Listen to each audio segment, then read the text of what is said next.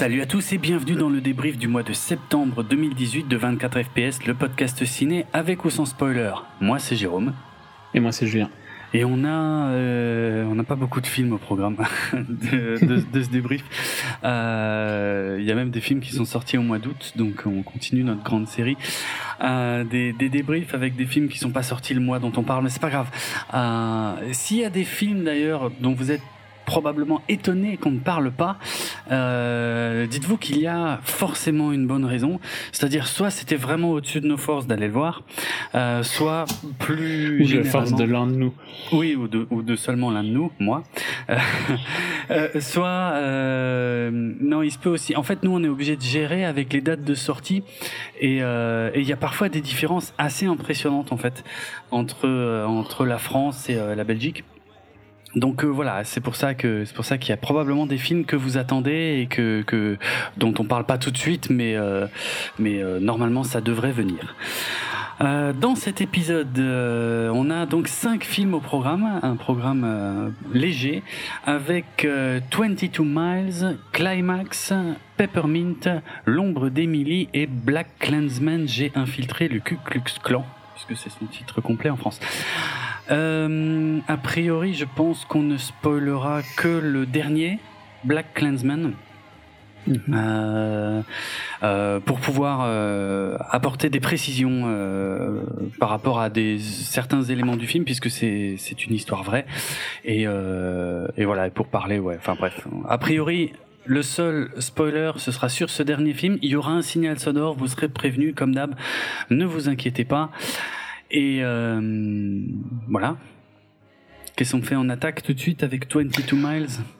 Mile 22. Alors oui, Mile 22, je sais, c'est le contraire. Euh, Mile 22 en VO, 22 Miles en France. Euh, donc le nouveau film de Peter Berg avec son super pote Mark Wahlberg.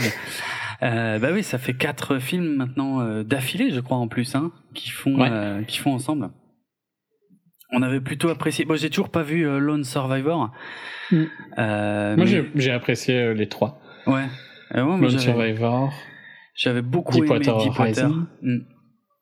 Et Patriots Et- Day, euh, qui n'avait pas du tout ce titre-là en France, euh, je me souviens plus. Bref, Ouais, une track à Boston. À propos de Boston. Ouais, track à Boston, évidemment. Euh, donc euh, ici on retourne dans de la fiction puisque Deepwater et euh, track à Boston c'était des événements réels, des incidents réels on pourrait dire. Je pense que Lone Survivor aussi, pour le coup. Oui, tiens c'est vrai. Oui. C'était basé sur un, un livre d'un d'un seal ou quelque chose comme ça. Ah oui, c'est vrai, c'est vrai, c'est un truc biographique. Exact. Bon. Faudrait quand même que je le vois. Euh, donc pour la première fois, voilà, je refais ma phrase. Pour la première fois entre ces deux collaborateurs, il s'agit d'une euh, fiction, euh, une histoire de d'espionnage, action. Alors, en fait, ça commence. On a, on a un espèce de prologue aux États-Unis. On a une opération en fait qui se passe aux États-Unis euh, où euh, on a des équipes qui sont censées mettre la main sur euh, sur du, du, du, contenu sensible en fait pour éviter euh, de potentiels attentats sur le sol américain. L'opération va pas forcément euh, exactement se passer comme euh, prévu. Je vais pas trop donner de détails, même si c'est le tout début du film. Et il se trouve que un peu, euh, un peu après ça, en fait, ils vont avoir l'opportunité euh, en Indonésie, en fait, euh, d'un agent de police indonésien qui va se rendre à l'ambassade des États-Unis et qui va dire voilà, les infos qui vous manquent, je les ai et je vous les donne euh, si vous me faites sortir du pays. Et donc euh, entre l'ambassade, euh, évidemment les autorités indonésiennes ne sont pas d'accord du tout pour que ce mec puisse sortir du pays, Euh, et on ne sait pas trop pourquoi évidemment. Et donc ouais, entre l'ambassade et puis l'avion qui euh, permettrait à ce mec-là de sortir du pays, il y a euh, 22 miles à parcourir, donc euh, par euh, cette équipe de choc menée par euh, Mark Wahlberg euh, aux côtés de euh, Lauren Cohan. Moi qui regardais plus Walking Dead depuis des années, euh, j'étais super content de la voir. Ouais. Euh, Elle rend bien dedans, je trouve. Ouais, ouais, elle est nickel, ouais, ouais, c'est clair. Euh, on a bon Ronda Rousey dont on a déjà vite fait parler, euh, qui avait fait des apparitions dans Expendables et euh, Fast and Furious. Euh, John Malkovich qui est un peu le, le qui chapeaute un peu tout ça euh, de loin et euh, dans le rôle du flic que qui est l'attention, enfin qui attire l'attention de tout le monde et qu'il faut absolument exfiltrer ou récupérer selon de quel côté on se place. Euh, on a euh, Iko Uwais euh, qui est, euh, je pense, désormais bien connu pour ses apparitions dans principalement The Raid 1 et 2. C'est le perso principal. C'est le perso principal, il me semble, ouais, ouais. Euh, il est, c'est un mec qui, est- qui est très, très, très, très bon dans ce qu'il fait. Hein. C'est un, c'est un, comment, un, un entraîneur, euh, enfin un chorégraphe de baston, euh, un, un cascadeur aussi. Enfin voilà quoi, un bon niveau que pour pour attaquer euh, rapidement d'ailleurs sur la critique qui, que je trouve seulement moyennement exploitée par Peter Berg dans son film. Ah, tu trouves? Moi, j'ai trouvé que il y a une scène dans l'ambassade où euh, Ah, mais c'est la seule. il envoie quoi. Ah oui, mais c'est la seule. Et le problème, c'est que c'est encore relativement tôt dans le film. Après, tout le reste, on va être dans un film de fusillade assez classique. Et pour un mec qui, qui touche en arts martiaux comme ça, c'est quand même un peu... euh, Il a une belle scène, clairement, mais c'est quand même un peu Mm. sous-employé, quoi. Oui, et en même temps, je trouve qu'à à défense du film, euh, c'est sous-employé, mais ça sortirait un peu de nulle part. Bah, ouais, enfin, pas, pas plus que dans la seule scène où il en fait, en fait. hein. Ah, euh, oui et non, dans le sens où euh, la scène où il le fait, c'est du close quarter, quoi. Alors qu'il Oui, n'y a c'est plus vrai. vraiment. Ouais. cette, euh, Il y a des trucs en close quarter, mais plus avec des armes, donc ça sortirait un peu de bizarre qui se mettent à taper des gens avec des poings. Ouais, c'est vrai aussi, oui. C'est dans ce sens-là, tu vois. ouais, ouais, sur, euh, Au niveau Après, le film pourrait être reconstruit différemment et tout Oui, ça. mais voilà. c'est un autre, euh, c'est une autre critique alors. Mm. Euh, mais je suis d'accord par contre que oui, le film est plus gunfight Ouais. Sur la deuxième moitié qu'autre chose. Ouais, ouais. Gunfight correct, mais euh, en fait, on, on- moi j'ai navigué entre le correct et le moyen, pour être franc. Euh, Ouais, moi j'ai- moi j'aime bien, mais c'est purement du guilty pleasure quoi. ouais. Je sais que le film est pas bon. Euh. Je sais que c'est c'est con comme film, mais je sais pas moi c'est c'est l'équivalent euh, du rom-com basique pour une fille, je crois. Tu vois, moi c'est j'aime bien Ça, quand je vois ces, ces genres de que tu dis là. Attention, ouais. on très est en sexiste. 2018. Bon après je regarde plein de rom-com aussi. mais- oui, c'est vrai. Euh, non mais je sais pas, ce serait l'équivalent pour toi de de quoi? D'un du truc là euh, Bah, d'un truc avec Schwarzy? Expendables, ouais, ou, oui, ou Ouais, le truc en prison, ouais, ouais. euh, le Ouais. truc, ouais, Bah, moi c'est mon c'est mon style de film quoi. D'accord. ça. Ok. C'est euh, c'est con, mais j'aime bien de voir des, des, des genres de SEAL ou euh, des agents, les, les agents ultimes, quoi. Tu vois, les militaires ultimes Hmm. Faire leur boulot. Je sais pas, c'est mon- mon Ouais. kiff. hein. J'aime bien, et je l'ai déjà dit, j'aime bien de voir des gens qui sont super bons à leur taf faire leur taf. Ok. Et c'est un peu ça, hein, dans ce cas-ci. Ouais, a priori, mais je. Ça va être compliqué, il va falloir que j'explique à un moment, mais moi, il me manque des morceaux du film, en fait. J'ai pas vu tout le film. Ouais, ouais. Mais, mais je suis d'accord que c'est pas fondamentalement, je peux pas dire que c'est un bon film avec un bon scénario. C'est c'est super basique. Il Ouais. Y a rien de nouveau dans le truc. C'est Ça, ça, ça m'a même paru inutilement complexe, mais ça, c'est peut-être lié à, à, à mon expérience aussi. Euh, Parce que euh, je m'y perdais pas mal, en fait. euh. J'ai trouvé que c'était trop compliqué pour rien, parce que au final, c'est vrai que c'est juste un film d'action basique, en fait. Euh, il- c'est juste faire un X-Fil, quoi. Et parce que le Ouais. mec sait où il y a de- des potentielles armes nucléaires. Oui, c'est juste, Euh. c'est tout. Ouais, c'est vrai. Mais- Et, et c'est vrai qu'il il, il complique le fait, le fait que c'est pas vraiment des armes nucléaires normales et tout ça. Mais, mais je m'en fous. en fait, c'est marrant, mais j'arrive à. dans ce genre de films que je sais sont un peu cons mais que j'aime quand même bien, Mm. je, je, je simplifie le plot quand il veut se complexifier. Ouais. Donc dans ma tête, euh, c'est des armes nucléaires pour des attentats. Je m'en fous de comment tu les appelles et tout ça. Pas faux. Pas faux. Euh, Ah, ça c'est fait pas plus- important. Ça fait plus sérieux, tu sais, c'est très Tom Clancy de, de, de balancer comme ça des trucs un peu techniques, ça donne tout de suite Ouais, un, ouais. un côté plus... Mais euh, au final, si tu te dis à chaque fois, bah non, c'est juste ça, donc bah au final, Mm. ça, ça garde le plot assez simple. C'est, sûr, c'est sûr. Euh, tu sais, il y, a- il y a aussi tout le côté, euh, il y a Lauren Cohen, enfin le personnage de Lauren Cohen qui est censé euh, devoir un peu gérer sa vie de famille à côté. Ouais, ça, c'est un peu bidon. ça, ça sert à rien. Ouais, non, ça, ça sert à rien du tout. C'était. Ça sert à rien parce que ça, ça ne mène jamais nulle part, en fait. Ben, c'est ça. C'est juste, ouais, ok, t'as une vie de famille. Bah, ça lui donne un peu de background, mais c'est tout, quoi. Ouais. Euh, Ouais. Comme je disais, c'est pas pour ça que je vais voir le film, donc euh, Mm. je m'en fous un peu de ces trucs-là. J'attends de voir des gens euh, faire euh, tirer avec leur fancy. c'est mon fétichisme des armes, à mon avis, de pas pouvoir en avoir, tu vois. Qui D'accord. ressort quand je vais voir ce film-là. Ok. Ok. J'empire la situation? Euh, probablement. mais Bref. Euh, Non, mais j'ai jamais, euh, j'ai jamais euh, eu de problème à dire ça. euh, Mm. C'est.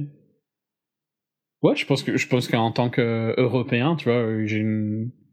Je suis curieux, tu vois, de- du fait de tirer avec des armes comme ça et tout ça. Donc je pense que ce genre de film, c'est un petit peu, mais je sais pas, un, un univers que je, que qu'on connaît pas, quoi, et que qui m'amuse de suivre. Ok. Intéressant. C'est l'équivalent de ta fantasy, je pense. Des films de fantasy pour toi. J'aime pas les films Ah, de fantasy pour Ouais. le coup. Enfin, de, ouais, je préfère la, la, la science-fiction à la fantasy, mais, euh, mais ou- sauf si tu englobes la science-fiction dans l'énorme groupe qu'est la fantasy au sens large, oui, ok. Non, non, je comptais plus fantasy que j'aime pas parce que j'aime bien Ah. la SF, mais Ok. à part des rares cas, hein, quand je dis j'aime pas. Ok.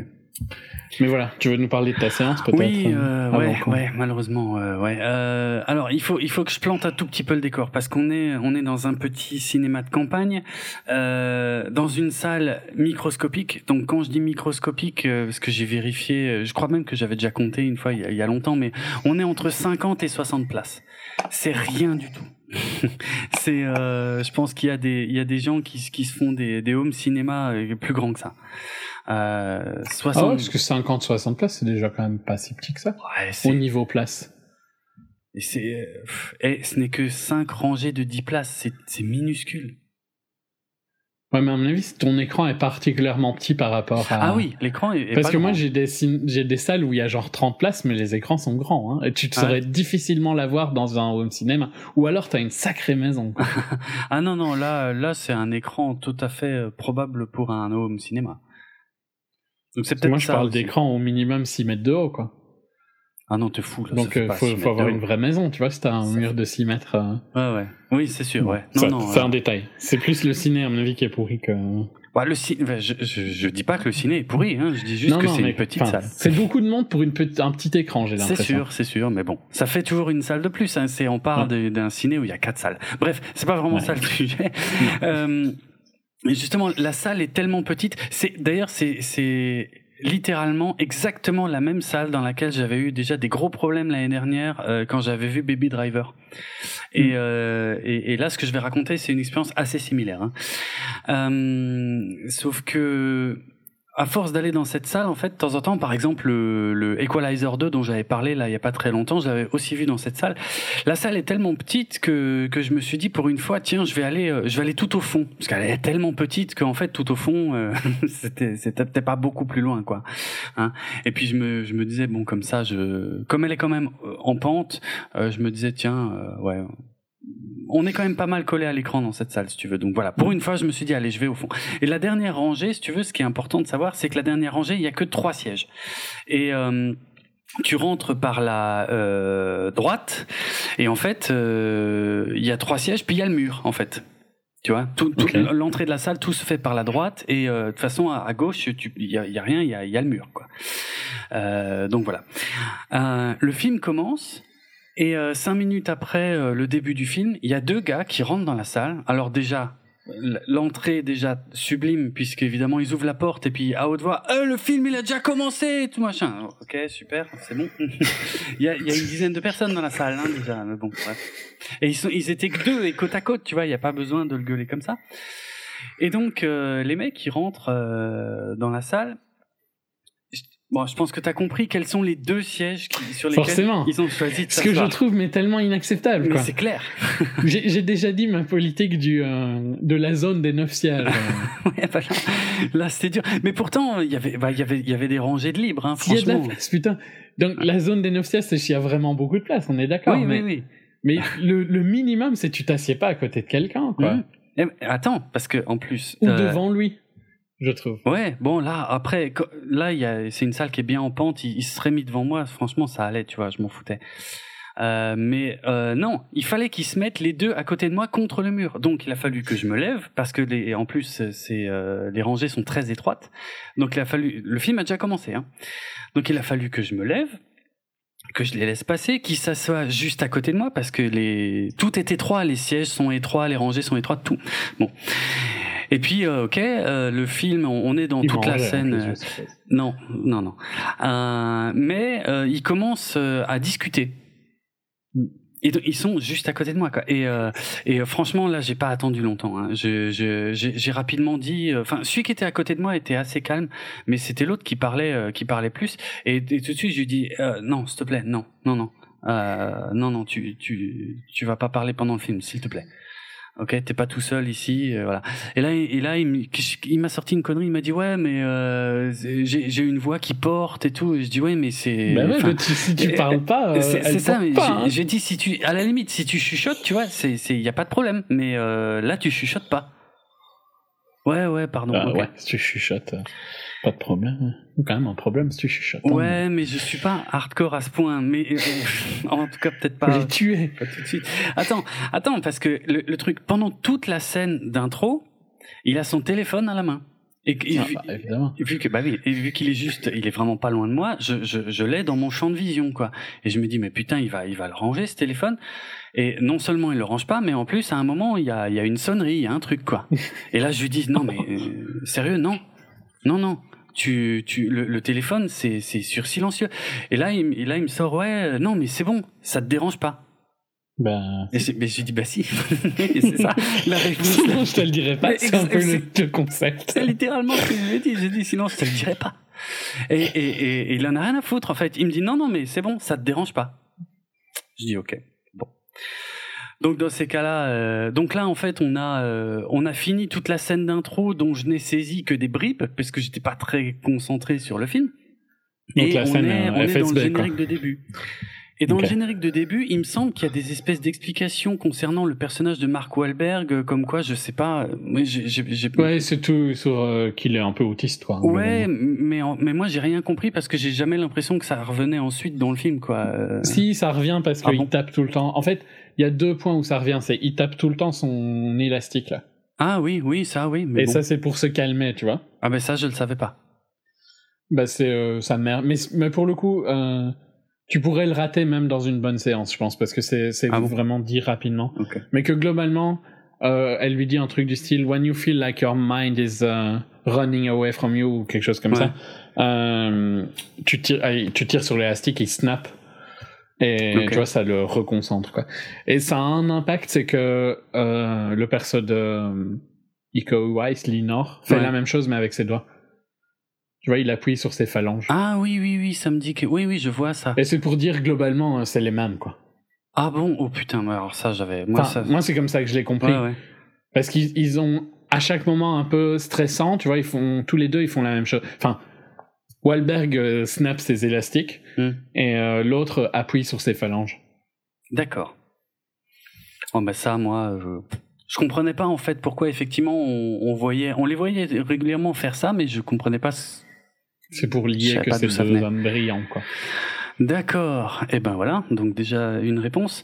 Et euh, Ouais, après, je pense pas que ça change grand chose. non, ça c'est pas. Ouais, ok, ok. Ouais, mais le problème, le problème, je veux non, dire, non, je sais, c'est quand- chiant hein, dans tous les cas, mais. quand veux t'as dire- le feeling d'avoir raté un truc, tu sais pas Oui, en fait. t'as le feeling que c'était plus important que ça n'était. Probablement, mais tu le sais pas, tu, en fait, parce que tu l'as raté, donc tu, tu sais pas ce que t'as raté, donc euh, Mm. Du coup, effectivement, ça te, ça te flingue le truc parce que t'as, as le sentiment d'avoir raté quelque chose dans tous les cas, en fait. Mais attends, c'est, il y a presque pire, c'est pas, parce que j'ai bien vu que le mec en avait rien à foutre, donc ce que j'ai fait, j'ai été me lever, comme j'ai, exactement comme j'avais fait à l'époque pour Baby Driver, je me lève, je sors de la salle, je vais voir la nana derrière le comptoir euh, qui est euh, encore moins épaisse que moi, mais bon, euh, en tout cas qui a une, une plus grande marge de, manœuvre, euh, ouais, voilà, pour euh, pour essayer de faire respecter le truc. Donc, euh, qu'est-ce qu'elle a fait? Elle a arrêté le film? Oh putain. Ah, bah oui. quoi, ça. Ah ouais, donc ça a emmerdé tout le monde, quoi. Et donc elle, elle est revenue dans la salle avec moi et euh, et elle leur dit voilà, vous coupez le téléphone, vous vous taisez, sinon vous sortez. Et et, et bien sûr, t'as tous les autres gens qui regardent qu'est-ce qui se passe et tout machin, parce qu'il y a euh, cou- le film coupé, les lumières allumées et tout machin. Enfin, euh, bref. Et euh, bon, moi, je, franchement, peut-être tu vas dire que je cherche la merde, mais moi, je me suis rassis à côté d'eux, quoi. Parce que de Ouais, toute moi, façon, pour le coup, c'est quoi ça Je l'aurais pas. C'est marrant parce que je suis plus intoléré que toi, mais par contre, je pense que je cherche à plus facilement à résoudre la solution moi-même. Mais enfin, bah, je, on peut pas dire j'ai pas essayé, mais il en avait rien à foutre. non, mais je me serais bougé, je crois. Et j'aurais vu s'il me faisait toujours chier si j'étais assis différemment, à plus loin. Ils ont plus dit un seul mot. hein. Pour être franc, il y a plus euh, plus rien, quoi. Plus de soucis. Mais le problème, c'est qu'en fait, j'avais raté euh, parce que c'est tout ça n'est pas très très long, mais en fait, j'avais raté aussi un peu le début du film, la fin du générique et le début. Mm. Et, euh, et un truc tout con, c'est que moi, je ne savais pas du tout au début qu'ils étaient dans l'ambassade des États-Unis en Indonésie. J'étais, moi, je pense- crois. je croyais qu'ils étaient aux États-Unis. Du coup, moi, tout le début du film, je j'ai rien compris en fait. Je comprenais pas du tout pourquoi il y avait un mec qui se pointait, un Indonésien. À la limite, pourquoi pas Mais pour qu'est-ce que les officiels indonésiens venaient foutre euh, là et en quoi ils pouvaient empêcher euh, le- le- le- l'extraction de se faire Enfin, moi, je, il m'a fallu un sacré moment pour euh, remettre tous les morceaux ensemble. T'as ne bien remarqué que c'était un peu plus pauvre que les US quand même, un mais on docard. voit, eh, non, au début du film, on voit pas grand chose dehors. Hein. On voit quasiment rien dehors. Justement, et c'est- quand ils sont sortis dans la rue, je me suis dit, mais putain, mais c'est pas les États-Unis. ben oui, mais je savais pas. Ok. Tu vois quasiment pas dehors. Et Non, si t'as raté, parce qu'ils ont un meeting euh, tous les trois où tu vois clairement que ça a pas l'air d'être les US, mais tu l'as peut-être raté. ah bah là. ça, j'ai pas dû le voir.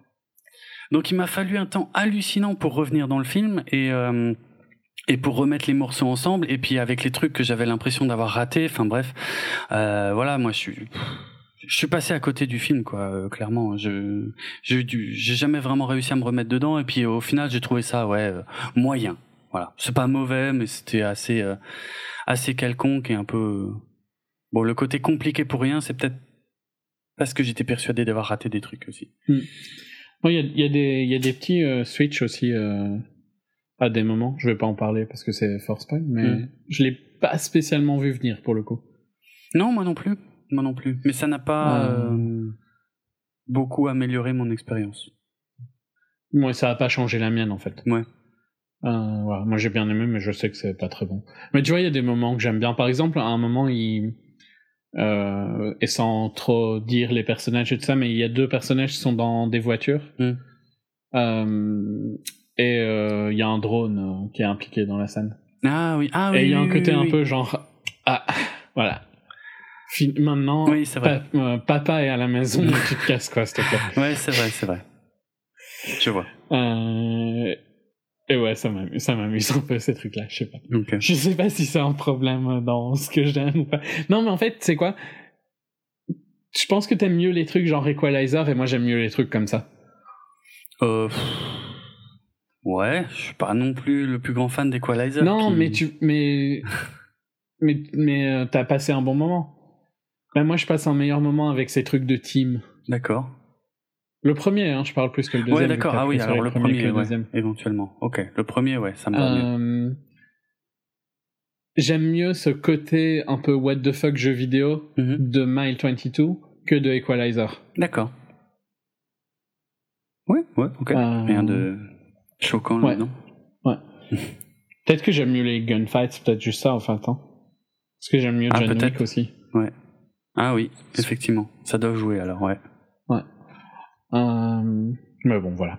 C'est euh, c'est exactement ce que je m'attendais à ce que ça Ouais. ce soit et ça, j'ai eu ce que je voulais. Donc, euh, je suis content, mais comme tous les films de de Peter Berg, je pense qu'il faut euh, savoir à quoi on va, ce qu'on va voir, quoi. Il y a un côté ultra patriote et tout ça. Oui, oui, oui. Qui ressort à chaque fois, genre, Mm. euh, on est les meilleurs et tout ça, quoi. Ouais. Il m'avait mieux embarqué euh, dans les deux précédents, je trouve, largement. quoi. C'était beaucoup moins générique. Il y avait un côté un peu générique. Hein, Oui, c'était- beaucoup moins générique, euh, je suis d'accord. En fait, le- ouais, voilà, c'est c'est des- c'est un type d'histoire. C'est toujours un type d'histoire qui est très générique, mais je trouvais que le traitement des deux précédents était euh, quand même largement au-dessus, quoi. Sans être du chef-d'œuvre absolu. Hein, c'est c'est des Non, mais des- moi, Patriots Day, j'étais à fond dans Ouais, truc, voilà, quoi. pareil, pareil. Dans la track. Ouais. pareil. euh, Et Lone Survivor euh, marche super bien aussi pour ce côté-là. Ok. Ici, je suis d'accord, c'est un peu, un peu moins bon, mais voilà, c'est ça, ça se laisse regarder si on aime bien ce style de Oui, cinéma. oui. Euh, ok. Je te laisse enchaîner. Alors, je vais Sur enchaîner. totalement autre Ah chose. ouais ouais c'est très très différent mais je vais pas je je suis probablement pas euh, euh, en position de, de de développer pendant des heures sur le sujet il s'agit de de, de Climax euh, de Gaspard Noé euh, alors pourquoi je vais pas pouvoir développer pendant des heures? Parce que c'est tout simplement la première fois de ma vie que je vu un film de Gaspard Noé et au cinéma, ce qui est plutôt cool.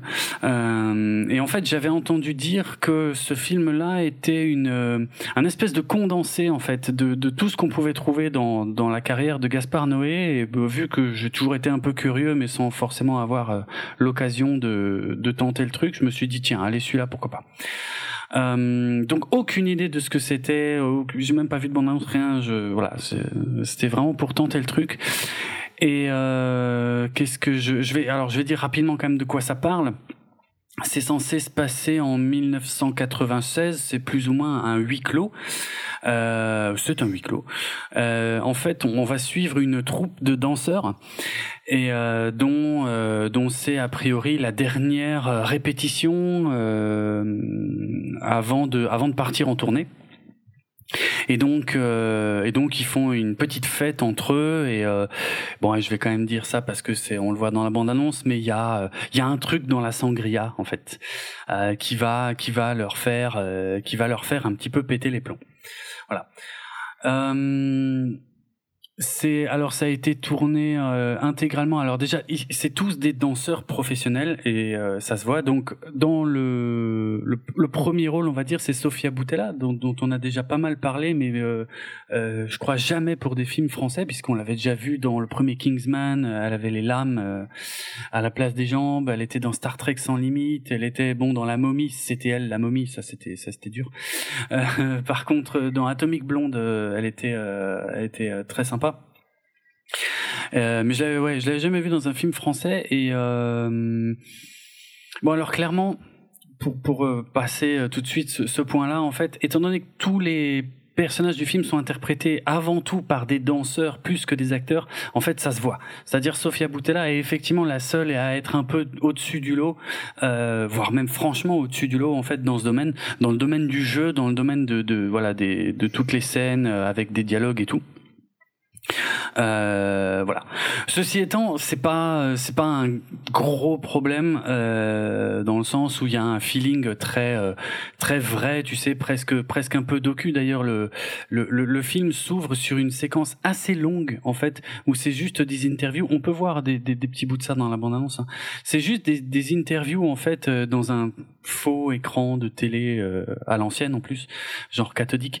Euh, Donc on tu, tu passes, je sais pas si ça dure 5 10 minutes, tu passes quand même un bon moment à te demander euh, ce que tu vas voir. Surtout moi, j'avais pas vu de bande annonce, donc j'avais ab- absolument aucune idée de, de, ce qui, de ce à quoi ressemblait le film. Euh, donc euh, il y a, euh, voilà, il y, a il y a un ticket d'entrée qui est un peu euh, particulier. Donc euh, c'est un plan complètement statique avec euh, juste des interviews de, de à peu près tous les personnages. On va dire pour apprendre un peu à les connaître. Et puis après, ça commence. Et franchement, j'ai tout de suite pris une claque en fait dès la première, on va dire euh, vraie séquence euh, du film, c'est-à-dire qui est la séquence de danse, c'est-à-dire la chorégraphie en fait qui qui qui qui- qu'ils ont tous bossé ensemble là euh, pour laquelle ils vont partir en tournée. C'est filmé, c'est un plan séquence. Euh, plus ou moins immobile, euh, il me semble d'ailleurs. Enfin, au niveau de la caméra, je parle. Il y a que les danseurs qui, qui se succèdent et qui, qui, qui font tout le truc. Et là, déjà, j'ai pris une claque, mais phénoménale en fait. Euh, je, je peux même pas imaginer rien. L'entraînement pour arriver à un tel niveau, c'est euh, c'est extraordinaire déjà. Mhm. Et si tu veux, après, le, le, le film va se reposer. Enfin, pas tout de suite, pas tout de suite, parce que en fait, le, le, le le plan séquence va durer très très longtemps. En fait, il y a, c'est plusieurs plans séquences. Je sais pas si c'est une habitude chez euh, Noé. A priori, ça paraît probable. Ouais, ouais, il en, il en fait. Bah, enfin, comme tous les cinéastes euh, de son style, quoi. Il aime Ouais. bien. Ils aiment bien tous les plans séquences. Mais franchement, c'est assez impressionnant. Euh, tout euh, le, le parce qu'il y a beaucoup, en fait, il y a beaucoup d'improvisation, si j'ai bien compris. Euh, à part, euh, à part justement la séquence d'ouverture qui est ultra chorégraphiée et tout machin, tout ce qui se passe après, euh, et notamment les dialogues, euh, sont complètement improvisés. Avec évidemment des grandes directions générales, hein, je pense, parce que tu peux pas planifier un truc pareil euh, sans que les acteurs sachent où ils doivent aller, ça c'est sûr. Il y a un travail de préparation qui doit être juste ouf, et euh, parce qu'évidemment ça va ça va de plus en plus partir en latte, aussi bien entre les personnages en eux-mêmes que dans la dans la réalisation du film euh, lui-même quoi. Euh, ça va devenir de plus en plus ouf, de plus en plus intense, de plus en plus violent aussi.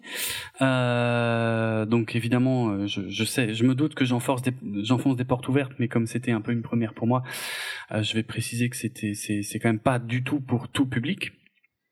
Et, euh, et ouais, et, ça devient de plus en plus, euh, de plus en plus barge et de plus en plus euh, difficile à regarder et à supporter, que ce soit à cause du visuel, du son, euh, de tout quoi. Et puis alors.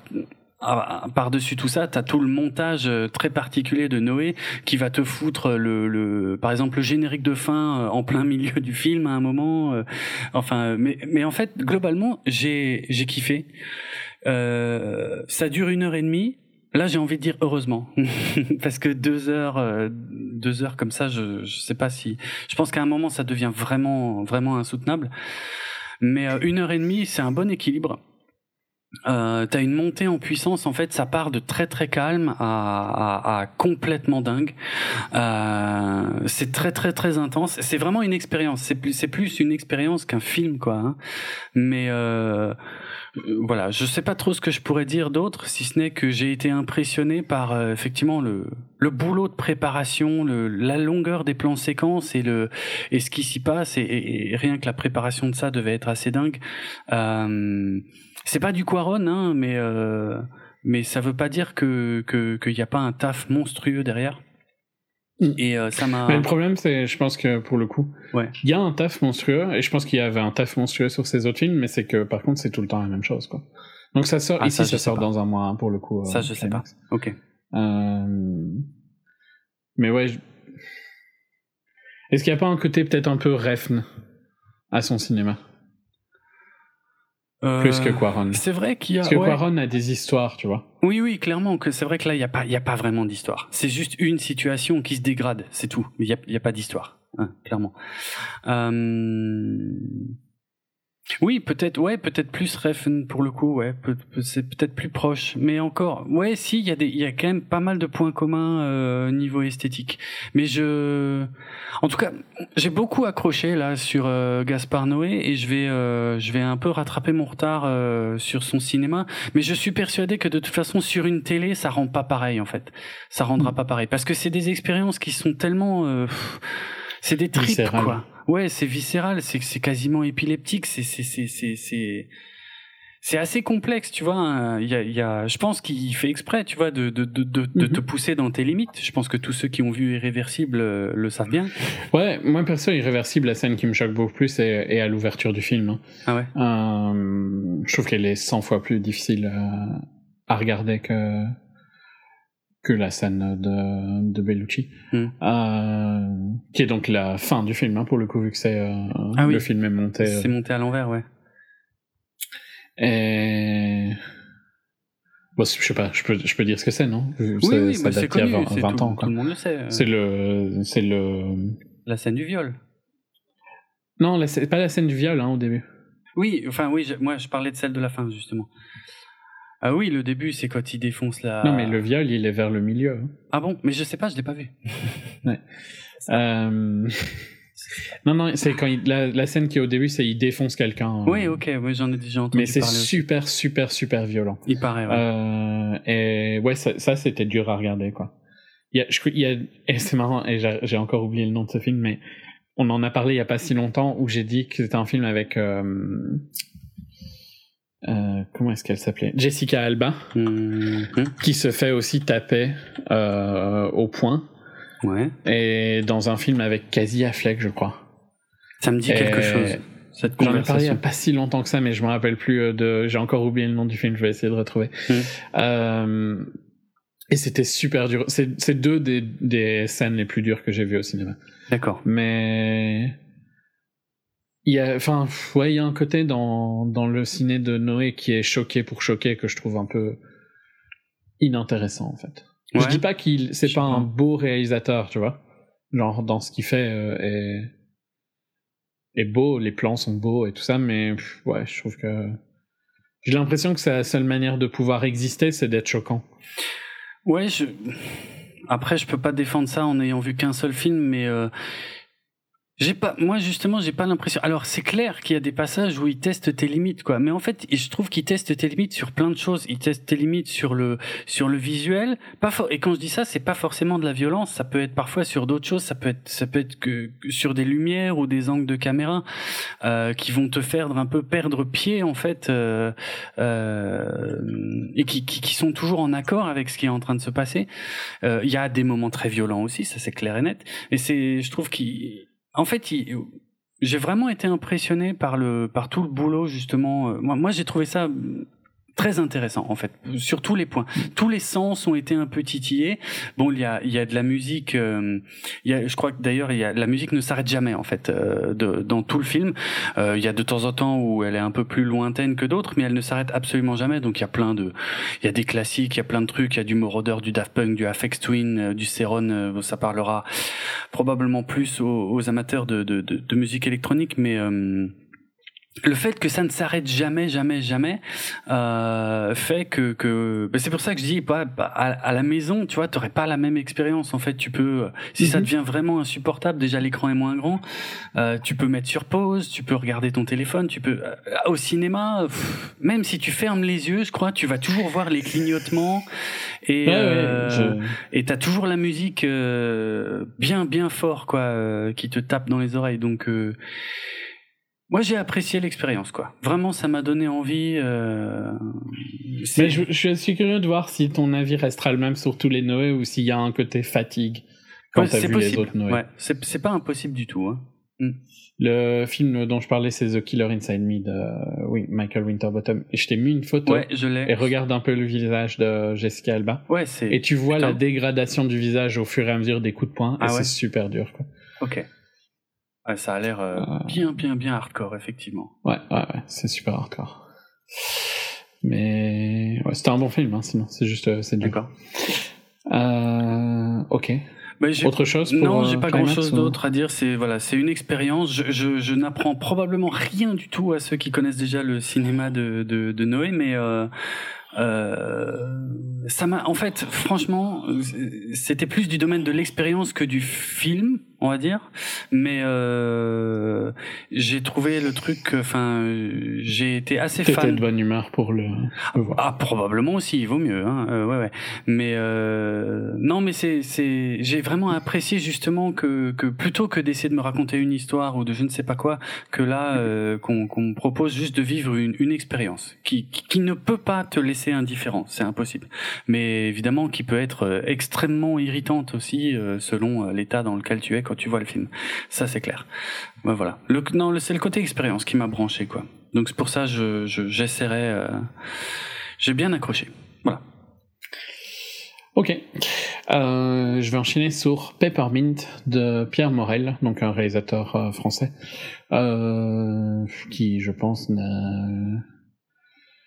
Bah, probablement, ça doit être Taken, en fait, hein, son plus connu. Oui, je pense. Euh, et donc, qui est un peu dans le...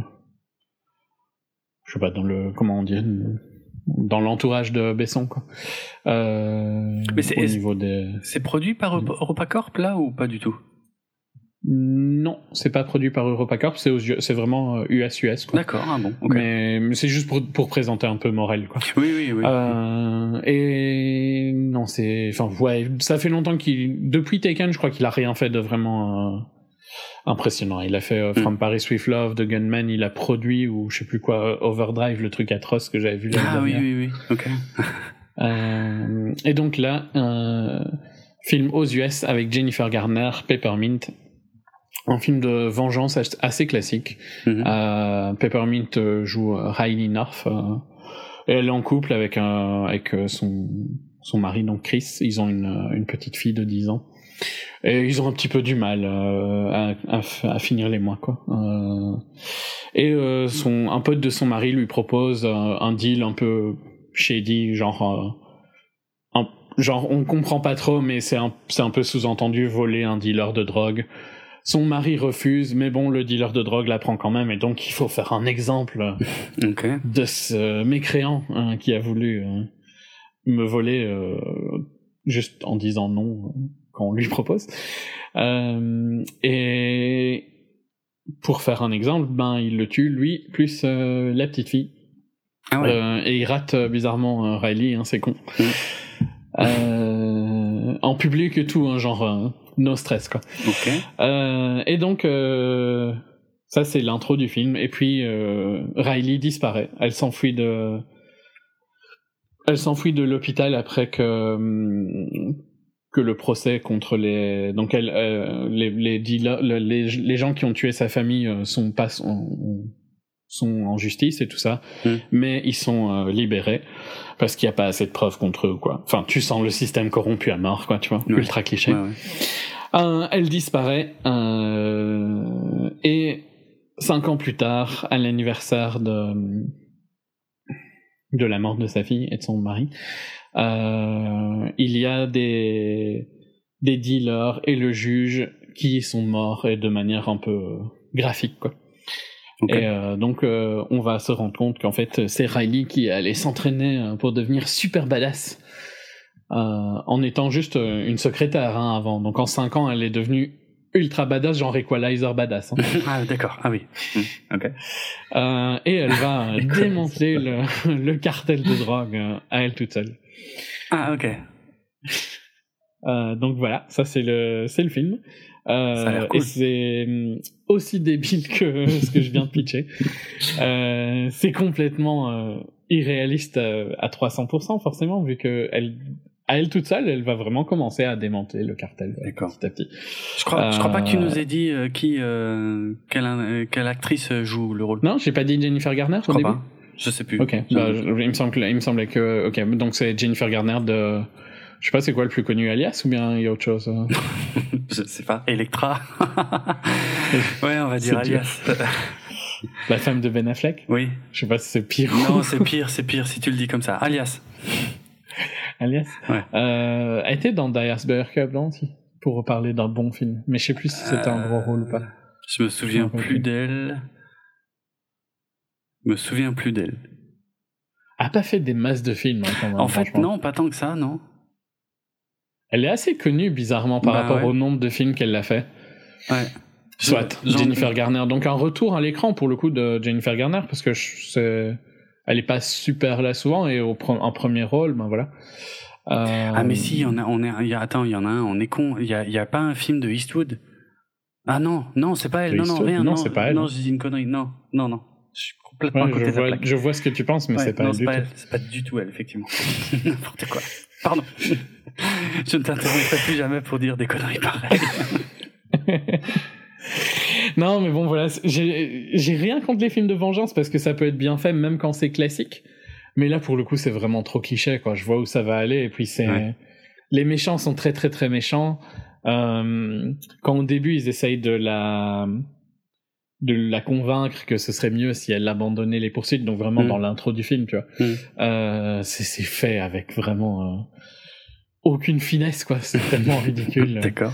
Et, et je dis pas qu'il n'y a pas un côté satisfaisant du film de vengeance, et c'est pour ça que même un mauvais film de vengeance, en général, ça passe parce que c'est toujours ah euh, bien fait pour ta gueule quoi tu vois Ouais, ouais. t'avais qu'à pas être une bête personne hein, pour simplifier et, ici c'est un peu le cas et c'est cool que ce soit une fille qui fasse ça tu vois et tout ça. Mm. Euh, mais ouais ça ça s'arrête là quoi. C'est euh, tu vois où ça va aller dès le début. Il y a aucune surprise il y a rien de il y a rien d'original dans le scénario il y a rien d'original dans la manière de filmer. C'est c'est ça fait très direct euh, direct to Netflix j'ai envie de dire maintenant Ah, ça c'est non ça alors là je suis tellement pas d'accord avec ça mais bref on a déjà eu ce débat Non. Ouais. Euh, non, mais c'est, il y a, y a pas, euh, y a pas la petite magie qu'il y avait avec Taken quand même, tu vois, qui était aussi un film de vengeance le Ouais. premier, mais il y avait quelque chose quoi. Ici, il y a, y a rien quoi. C'est juste euh, blend générique. ok Le seul point positif, c'est Jennifer Garner qui joue pas mal son, son rôle badass. euh, ok mais voilà, ça s'arrête là. Euh, Il y a même des côtés un peu. Ouais, vraiment trop. euh, trop prévisibles dans, dans la, la, la dernière partie du film. Mais bon, je vais pas spoiler. d'accord Euh, voilà. Pas largement, largement évitable. J'ai largement préféré Mile 22, même si c'était aussi pas super intelligent. d'accord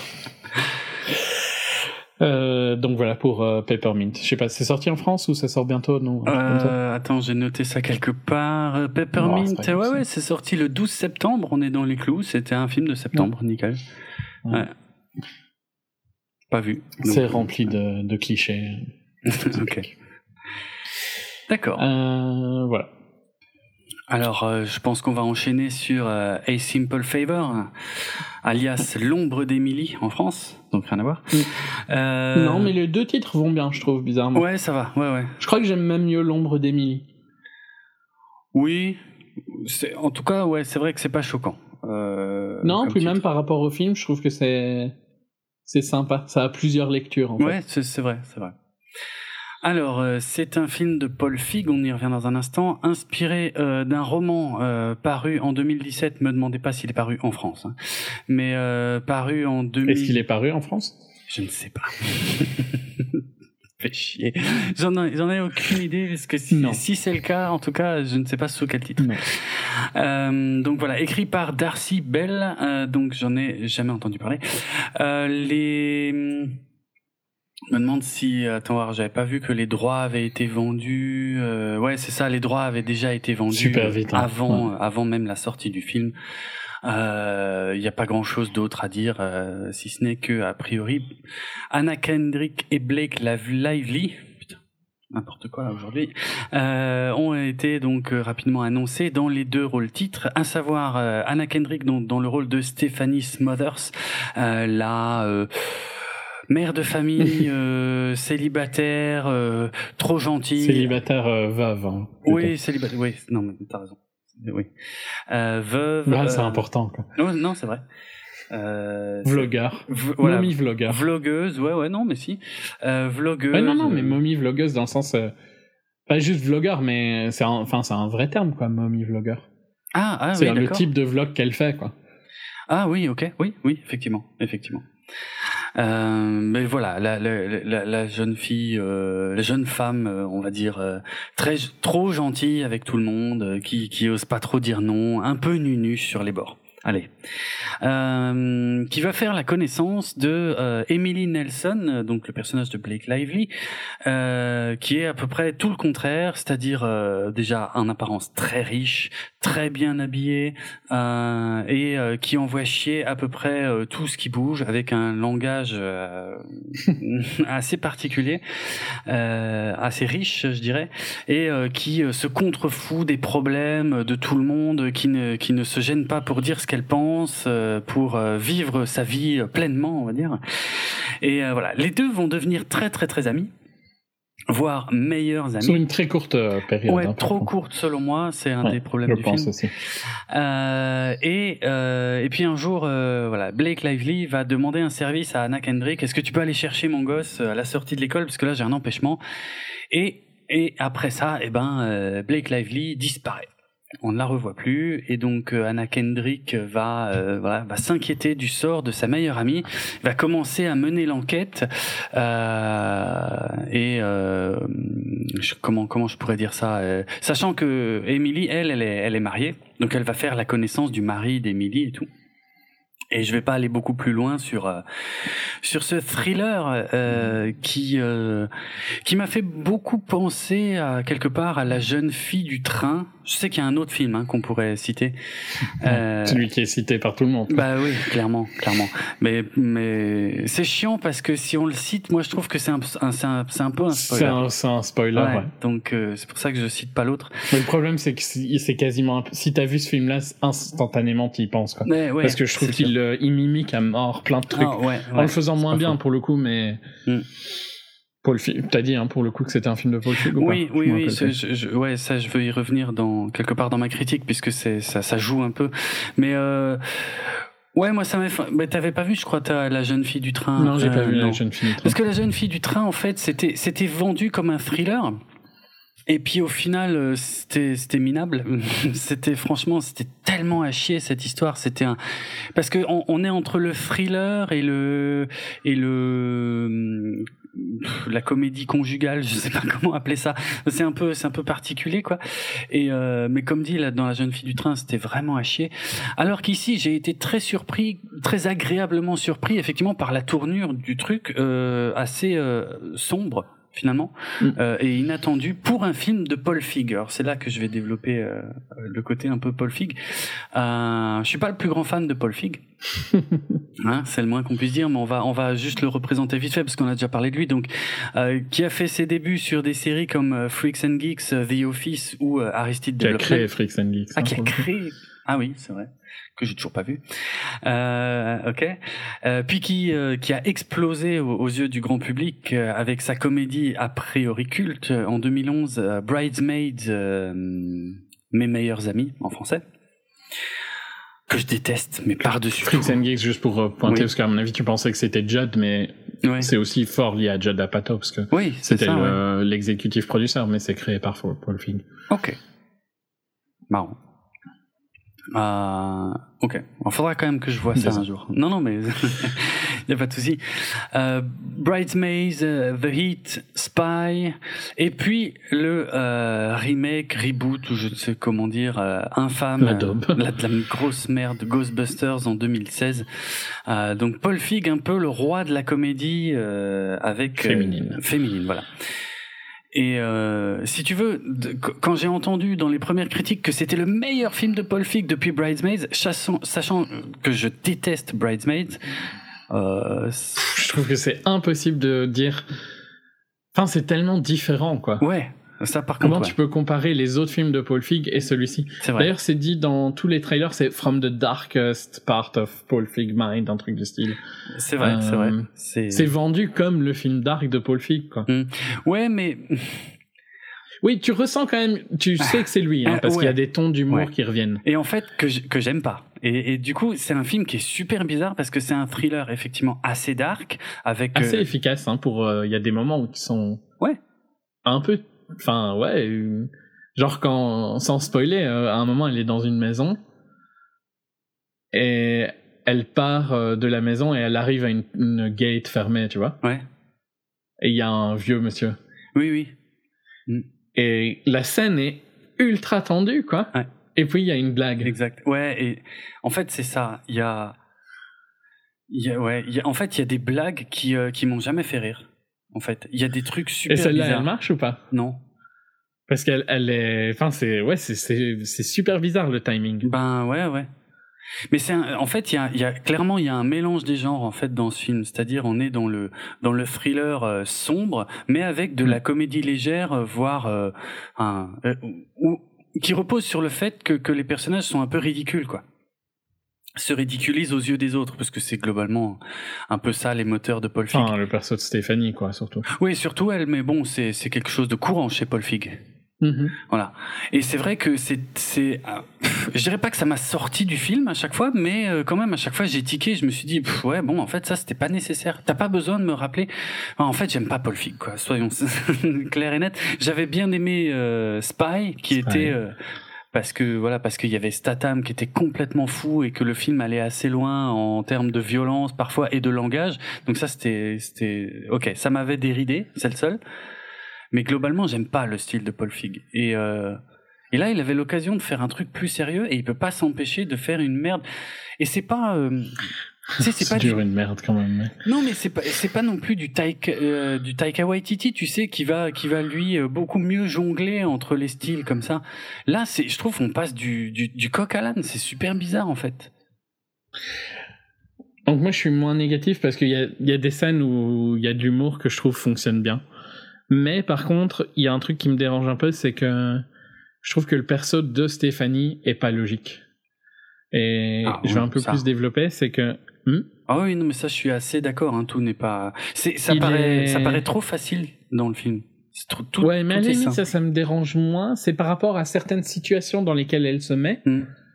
Euh, par rapport à qui elle est. Comment elle nous a été vendue. Ouais. Elle prend des risques, mais incroyables. Mais c'est clair, beaucoup trop. Et ça va pas vraiment par rapport à qui elle est, je trouve, ces Mm. risques-là. Hmm. Et ça, c'est un gros problème parce que ça rend le perso pas super crédible. Ouais, c'est vrai. Euh, et c'est dommage aussi parce que je trouve que il y a, y a des éléments d'un excellent thriller, en fait. Ouais. Ouais, ouais. Euh, le- les plus gros reproches que je pourrais lui faire, c'est que moi, je l'ai vu venir de un peu trop loin, mais je sais pas si c'est par habitude ou si c'est si c'est parce que c'est pas super bien. Non, mais Enfin, on, on le voit. J'ai on- vu où ça allait dès le début, quoi, Oui, pour oui. quasiment toutes les grosses Oui. scènes. Je me doutais aussi. C'est pas, c'est pas le, comment, c'est pas le scénario du siècle, hein, euh, c'est sûr. Non, mais je me demande si le ben ce film à qui euh, il est associé énormément Mm. euh, n'est pas en cause aussi. Peut-être, peut-être, mais je, mais pas que. Il y a des choses qui font que hum, tu te dis ouais non c'est, il y a de grandes chances que c'est ça en fait, que ce soit ça. Euh, Enfin bon, Dans- voilà. dans l'équilibre. Je suis un peu en mixé à propos de ce film parce que je trouve qu'il y a Mm. plein de trucs qui fonctionnent bien. Il y a des scènes qui fonctionnent vraiment bien. Il y a des scènes où il y a la tension marche. Ouais. C'est un ouais. vrai thriller. Euh, quand tu quand il y a les côtés vraiment détectives de de Stéphanie euh, quand elle va à New York voir l'artiste tout ça ça marche bien je trouve. Ouais, ça va, ça va. Euh, et puis il y a des petits trucs qui tuent un peu la tension quoi. Mm. Et c'est dommage c'est c'est ça plus le fait que c'est fort prévisible ça ça en fait que c'est un peu moyen pour moi. Ah ouais, c'est marrant parce que pour moi c'est quand même un positif en fait au final. Mais c'est positif mais pas ouf quoi. Ouais, ouais. Il y a, euh, je voulais juste revenir sur un truc, le le mari euh, d'Emily, euh, interprété qui, par qui joue euh, aussi dans Crazy Rich Asian. Exact. Le perso principal. Exact, ouais, c'est ce qui me semblait. Lui, je l'ai trouvé pas convaincant du tout, en fait. Je l'ai trouvé très, très, très pff, largement pas au niveau euh, justement de, de Anna Kendrick ou Blake Lively, quoi. Et ça, ça aide pas Euh, trop, en fait. Euh, Ouais, c'est vrai. il m'a, franchement, il m'a pas C'est pas convaincu. faux. Et c'est quand même un personnage important hein, du film, hein, et pas qu'un peu. Donc euh, c'est un, ouais, c'est un gros défaut. Ça, c'est un gros défaut. Plus que les petites touches à la Paul Fig qui sont, euh, on va dire, suffisamment clairsemées pour que euh, ça m'ait pas ruiné le film, quoi. Hmm. Mais ça, m'a pas ruiné le film, mais j'en suis pas sorti impressionné, tu vois. Hmm. Plus ça, en fait. Ouais, c'est. Bon, alors, bon, encore une fois, j'ai eu euh, une, séance de merde. euh, cette fois dans un autre cinéma, euh, cette fois le multiplex local dans lequel j'ai horreur d'aller, parce qu'il faut choisir sa putain de place sur ce putain d'écran, et que quand j'arrive dans la salle, une fois sur deux, il y a quelqu'un qui est assis à ma place. Donc c'était le cas. Hein, il y avait un, très gentil couple assis à ma place. Et pourquoi tu leur dis pas Vous êtes à ma place? Parce que c'est moi l'emmerdeur, si je leur dis ça. Bah, Tu vois oui et non, c'est eux qui savent pas. Mais, je, euh, mais, mais moi, c'est- mais tout ça, je suis d'accord et je le sais. Mais ils en ont rien à foutre. Sinon, ils seraient pas assis à ma place. S'ils en avaient quelque chose à foutre, ils seraient pas assis à ma place. Tu vois? Le problème, en fait, c'est que tu. Tu continues le problème en ne leur disant pas de se bouger le cul. Parce que la prochaine fois, ils auraient été obligés, ils se diront Ah putain, il va y encore y avoir un connard si on s'assied pas à notre place. Probablement. De toute façon, le problème, le, le- le- ça s'est pas arrêté là. C'est-à-dire que Je me suis. je le vis depuis plus longtemps, donc je crois que je m'y suis habitué à ces putains de places. euh. Ah, moi, que tu mais, dois moi, mais moi, j'ai euh. horreur de ça parce que s'il y avait pas des gens assis à ma place, franchement, le système me gênerait moins. euh, probablement. Encore Mm. que j'aime pas trop de devoir choisir sur un écran parce que je vois pas la salle en fait. Euh, donc Moi aussi, tu vois l'écran. ouais, mais je- Tu vois pas la hauteur des sièges. Ouais, voilà, tu vois Mais pas. bon, ah, là, c'est un peu une excuse bidon parce que de- le nombre de fois où tu vas au ciné, tu devrais connaître quasiment toutes les salles où tu vas. Mais sauf que dans ce ciné, j'y vais jamais. j'y vais euh, 4-5 fois dans l'année à tout casser et quand j'ai vraiment pas le choix. Parce que ce film-là, c'est toi qui me l'as vendu. Bah bon, c'est un Kinépolis, euh, toutes les salles se ressemblent. En général, l'écran est toujours ok, quoi.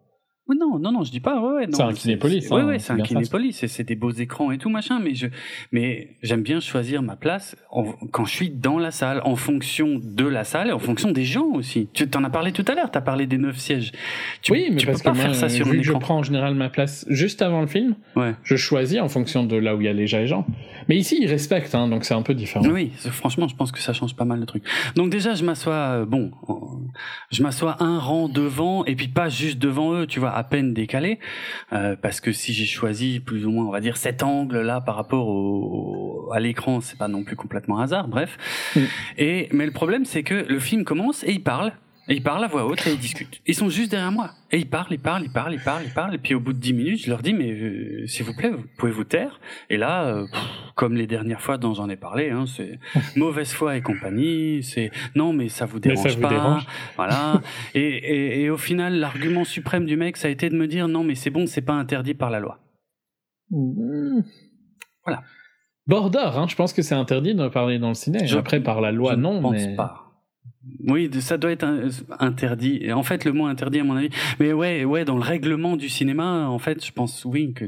Ouais, pas pour moi, c'est interdit dans le règlement Ouais. du ciné. T'es dans le ciné, c'était pas chez toi. Ouais, mais il en a. S'il me dit un truc comme ça, c'est qu'il en a rien à branler. C'est, s'il me dit un truc comme ça, c'est vraiment genre. Moi, euh, les mecs qui disent des trucs comme ça, mais on devrait avoir le droit de les tuer, quoi. Point barre. Juste, il y a pas de discussion, tu vois. Tu penses comme ça, tu mérites pas de vivre, quoi. Un peu extrême? Non, franchement, je mais- trouve pas. Mais je comprends l'idée. Je trouve pas, parce que t'es... Je suis sûr que t'es une merde dans plein d'autres aspects de Ah, ta ça vie, c'est clair. fait, si Par- tu penses ah comme ouais, ça. non mais ça Donc ouais. franchement, Si tu réponds de je, la merde je- comme ça, ouais. je rigole pas quand je dis que ces gens-là, je préférerais qu'ils existent pas. Parce que je pense que c'est pas juste là qu'ils sont des connards. Hum, ça par contre. C'est partout, quoi. Ça je suis ok. Ça je suis ok. C'est peut-être un détail, tu vois, mais c'est un détail où, qui montre le genre de personne que t'es. Hum, hum. T'as aucun respect pour les autres. Y a que toi qui compte. Ouais, c'est vrai. Non mais ça, ça me pose un gros problème. Mais bon. Euh, Ouais, non, mais tu peux pas le tuer, apparemment. Ah non, euh, ça je peux pas, non. non, puis j'en ai pas très envie, mais euh, mais euh, bon, ils ont, ils, après, ils- je les ai plus entendus pendant tout le reste du film. Et, et ah, ils ont quand même fermé leur gueule. ouais, ouais, non, bah ah oui, heureusement, parce que sinon, je là, là je serais ressorti. Ça Mais, dû ressortir. non, mais c'est putain, j'en ai marre, quoi. Je peux pas aller voir un film tranquillement. C'est c'est c'est quand même impressionnant, quoi. Je sais pas, est-ce que c'est est-ce que c'est tout simplement c'est statistique pire en France, pour moi, je trouve. Ça c'est Ça a l'air pire là où t'es. Je sais pas si c'est là où t'es ou la France. Ouais, je sais pas. J'ai beaucoup moins de soucis que toi, quand même. Parce que je demande rien de fou, quoi. Je demande juste à m'asseoir et voir le film. c'est tout. Et c'est putain, d'être obligé de, de, de, de, de dialoguer, c'est même pas le mot, mais avec des gens d'une mauvaise foi, pareil, c'est juste impressionnant, quoi. Ouais. Bref.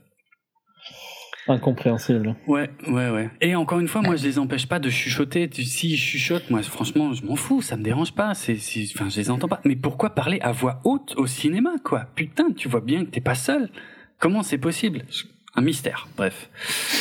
Donc, en tout cas, au début du film, du coup, euh, bah, tu, tu- voilà, j'étais de nouveau pas dedans. euh, mais là où, là où le film m'a positivement surpris, finalement, c'est que justement, avec la finalement la profondeur, si je peux dire, de son histoire, euh, et ben, et ben, il a, il a fini par me, par me faire revenir, par me choper en fait, et, et je, et, et je suis bien, bien, bien revenu complètement dedans, quoi. C'est pour ça qu'au final, ouais. Euh, malgré- Enfin, je, je comprends pas pourquoi on a filé ce film à Paul Fig, mais euh, mais mis à part ces petits tics euh, de à lui où il peut pas s'empêcher de foutre des, des Mais en même conneries. temps, j'ai envie de te dire, si tu files pas ce film-là à Paul Fick, tu le files à qui? Sais rien moi. Mais non, non, mais parce que si tu files pas ce film-là à Paul Fick, tout ce que tu fais, Ouais. c'est une subcopie du film qu'on ne Ah, peut pas nommer. Oui, oh, c'est pas faux. Parce que tu tu Ouais, trouveras pas un meilleur réalisateur que celui-là, celui qui l'a fait. Euh, ça, c'est sûr, oui. Difficilement, Ouais, tu vois. exact, exact. Genre, il n'y en a pas beaucoup. Ah quoi. non, non, ça, c'est sûr. C'est vrai. Euh, et tu trou- est-ce que tu trouveras un, un meilleur réalisateur sur ce genre de sujet que ce réalisateur-là? J'ai encore plus de doutes. Ouais, bien vu. Parce qu'on est, on est dans le potentiellement le type de film que ce, ce mec-là fait le mieux, quoi. Ben, ouais, ouais. Euh, donc, si t'as pas un twist, c'est quoi l'intérêt de ton film? Hmm. Au final, tu fais, alors tu fais un truc comme euh, The Girl in the Train. ou Ah, quelle horreur. Ouais, ouais. Ouais, mais non, mais c'est vrai, hein. Ouais. Ouais, Réfléchis-le ouais, différemment. vrai, Si c'est pas Paul Fig, le film, il est vachement basique, non? Ouais, je l'avais pas vu sous cet angle-là, mais c'est pas parce que je n'aime pas Paul Feig. Mais, euh, mais là, j'avoue, oui, ouais, t'as raison. T'as raison. Parce que le roman, on a l'air qu'être- d'être un peu une pâle copie de ça, quoi. Ouais, ouais, Un peu de choses. Ouais. probablement, ouais. Même la manière dont certains dialogues sont construits sont très très proches de ça. Hmm. Euh, Donc ouais, au final, moi je trouve que que ce soit Paul Fig apporte quelque chose, en bien ou en mal, au moins ça en fait un film différent. Ouais. Euh, mais j'ai été peut-être plus négatif que toi. C'est pas que j'ai j'ai passé un mauvais moment, c'est plus que chaque chaque euh, twist ou chaque chaque scène, je voyais où elle allait dix minutes avant. Hmm. Et ça, c'est un peu fatigant parce qu'il y a vraiment littéralement zéro surprise, quoi. C'est vrai qu'il y en a pas, il y en a pas tant que ça. Il y avait, il y avait des, des, trucs, euh, des théories que je me faisais qui s'avéraient être justes, effectivement, euh, souvent quelques instants plus tard. Mais bon, c'est voilà, euh, elles m'ont quand même bien embarqué dans, dans leur histoire et euh, ça, ça fonctionne plutôt bien. Et euh, comme dit, pour moi. pff, Finalement, le, le plus gros défaut, ce serait presque plus le, la gestion du temps, en fait. Parce qu'au début du film, on a quand même l'impression qu'elles font connaissance en trois jours et que l'autre, elle disparaît, quoi. Ouais, ouais. Et ça, ça marche pas du tout. Euh, et, et même après la disparition, il y, a des, il y a des choses qui se construisent aussi et qui, qui vont aussi beaucoup trop vite, en fait. Euh, Ouais, puis moi, il y a le côté où je trouve que Stéphanie, euh, elle abandonne un peu son gosse qui est le seul truc qui lui ouais, reste. c'est vrai, c'est vrai aussi. Euh, assez vite. Enfin, tu vois, elle prend quand même beaucoup de risques par rapport À au fait qu'elle est, ben, qu'elle est single mother et tout ça. Ouais, ouais. Et qu'elle a plus de famille. Enfin, elle a plus rien, quoi. Ouais, c'est vrai, c'est vrai. Et ouais, parce que son père est mort aussi. C'est dit au début. Ouais, ouais, ouais. Ça, ça je Ouais, m'en souviens non, pas. elle a mais plus ouais. rien. Ouais, si, si. Si, si. Parce que c'est. si, si. Parce que le titre euh, dont, euh, dont Emily l'appelle affectionneusement euh, Brodeur, quelque chose. Ouais. C'est arrivé. euh, Ah oui, mais oui, c'est vrai, c'est vrai, oui, oui, qu'il y a un lien, oui, oui, avec la mort de son père. Oui, oui, c'est vrai. Ok, ouais, oh putain, oui. Euh, c'est pour ça que je voyais pas, je voyais pas où c'était mentionné, mais oui, c'est vrai, c'est là. Ouais, ouais, exact, exact. Il y a, elle a plus, elle a rien à part son fils et je trouve Mm. qu'elle prend des risques mais incroyables quoi. Ouais. Euh, et elle laisse, euh, ah oui non elle, euh, ouais non. Enfin bon voilà. Ça, ça c'est un peu un truc, des trucs qui m'ont dérangé parce que je trouve que ça c'est pas réaliste par rapport au perso. Hmm.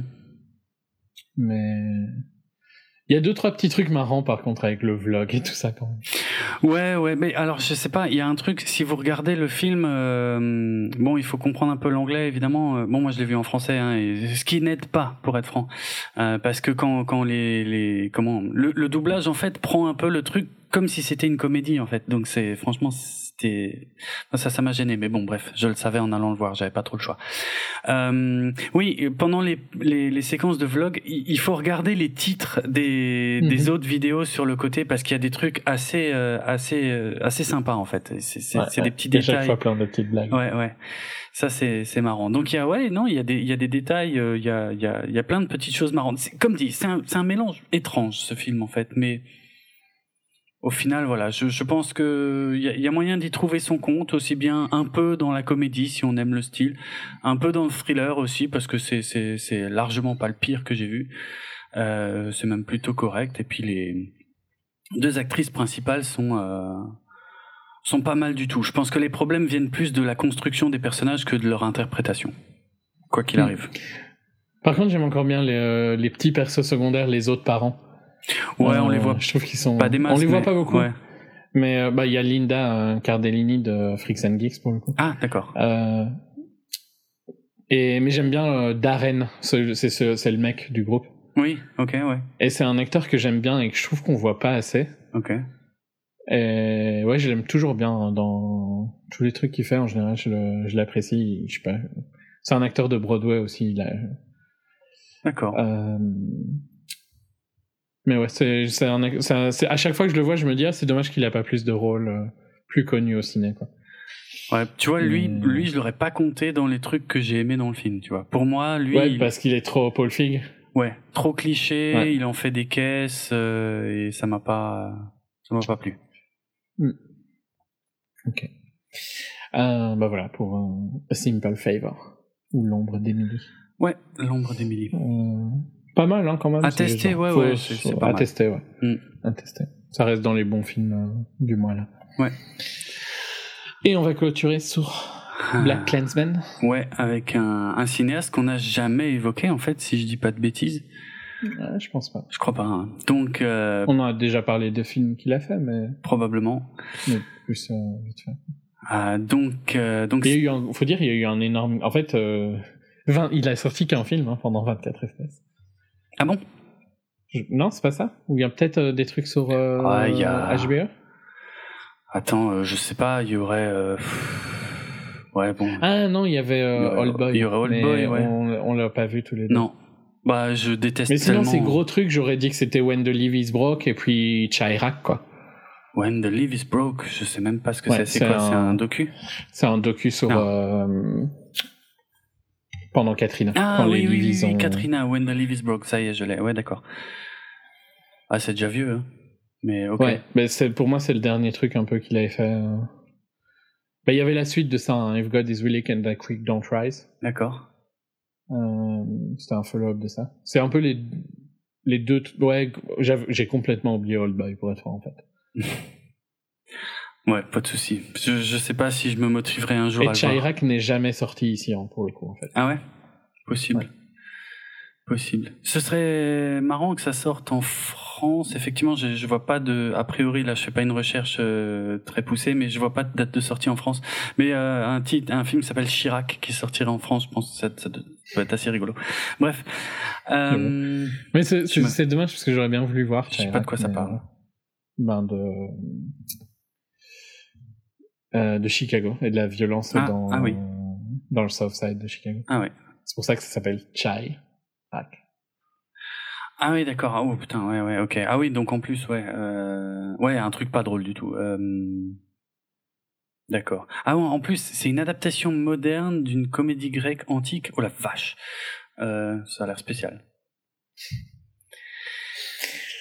Ouais, mais bon, je l'ai jamais vu, c'est jamais sorti, donc voilà.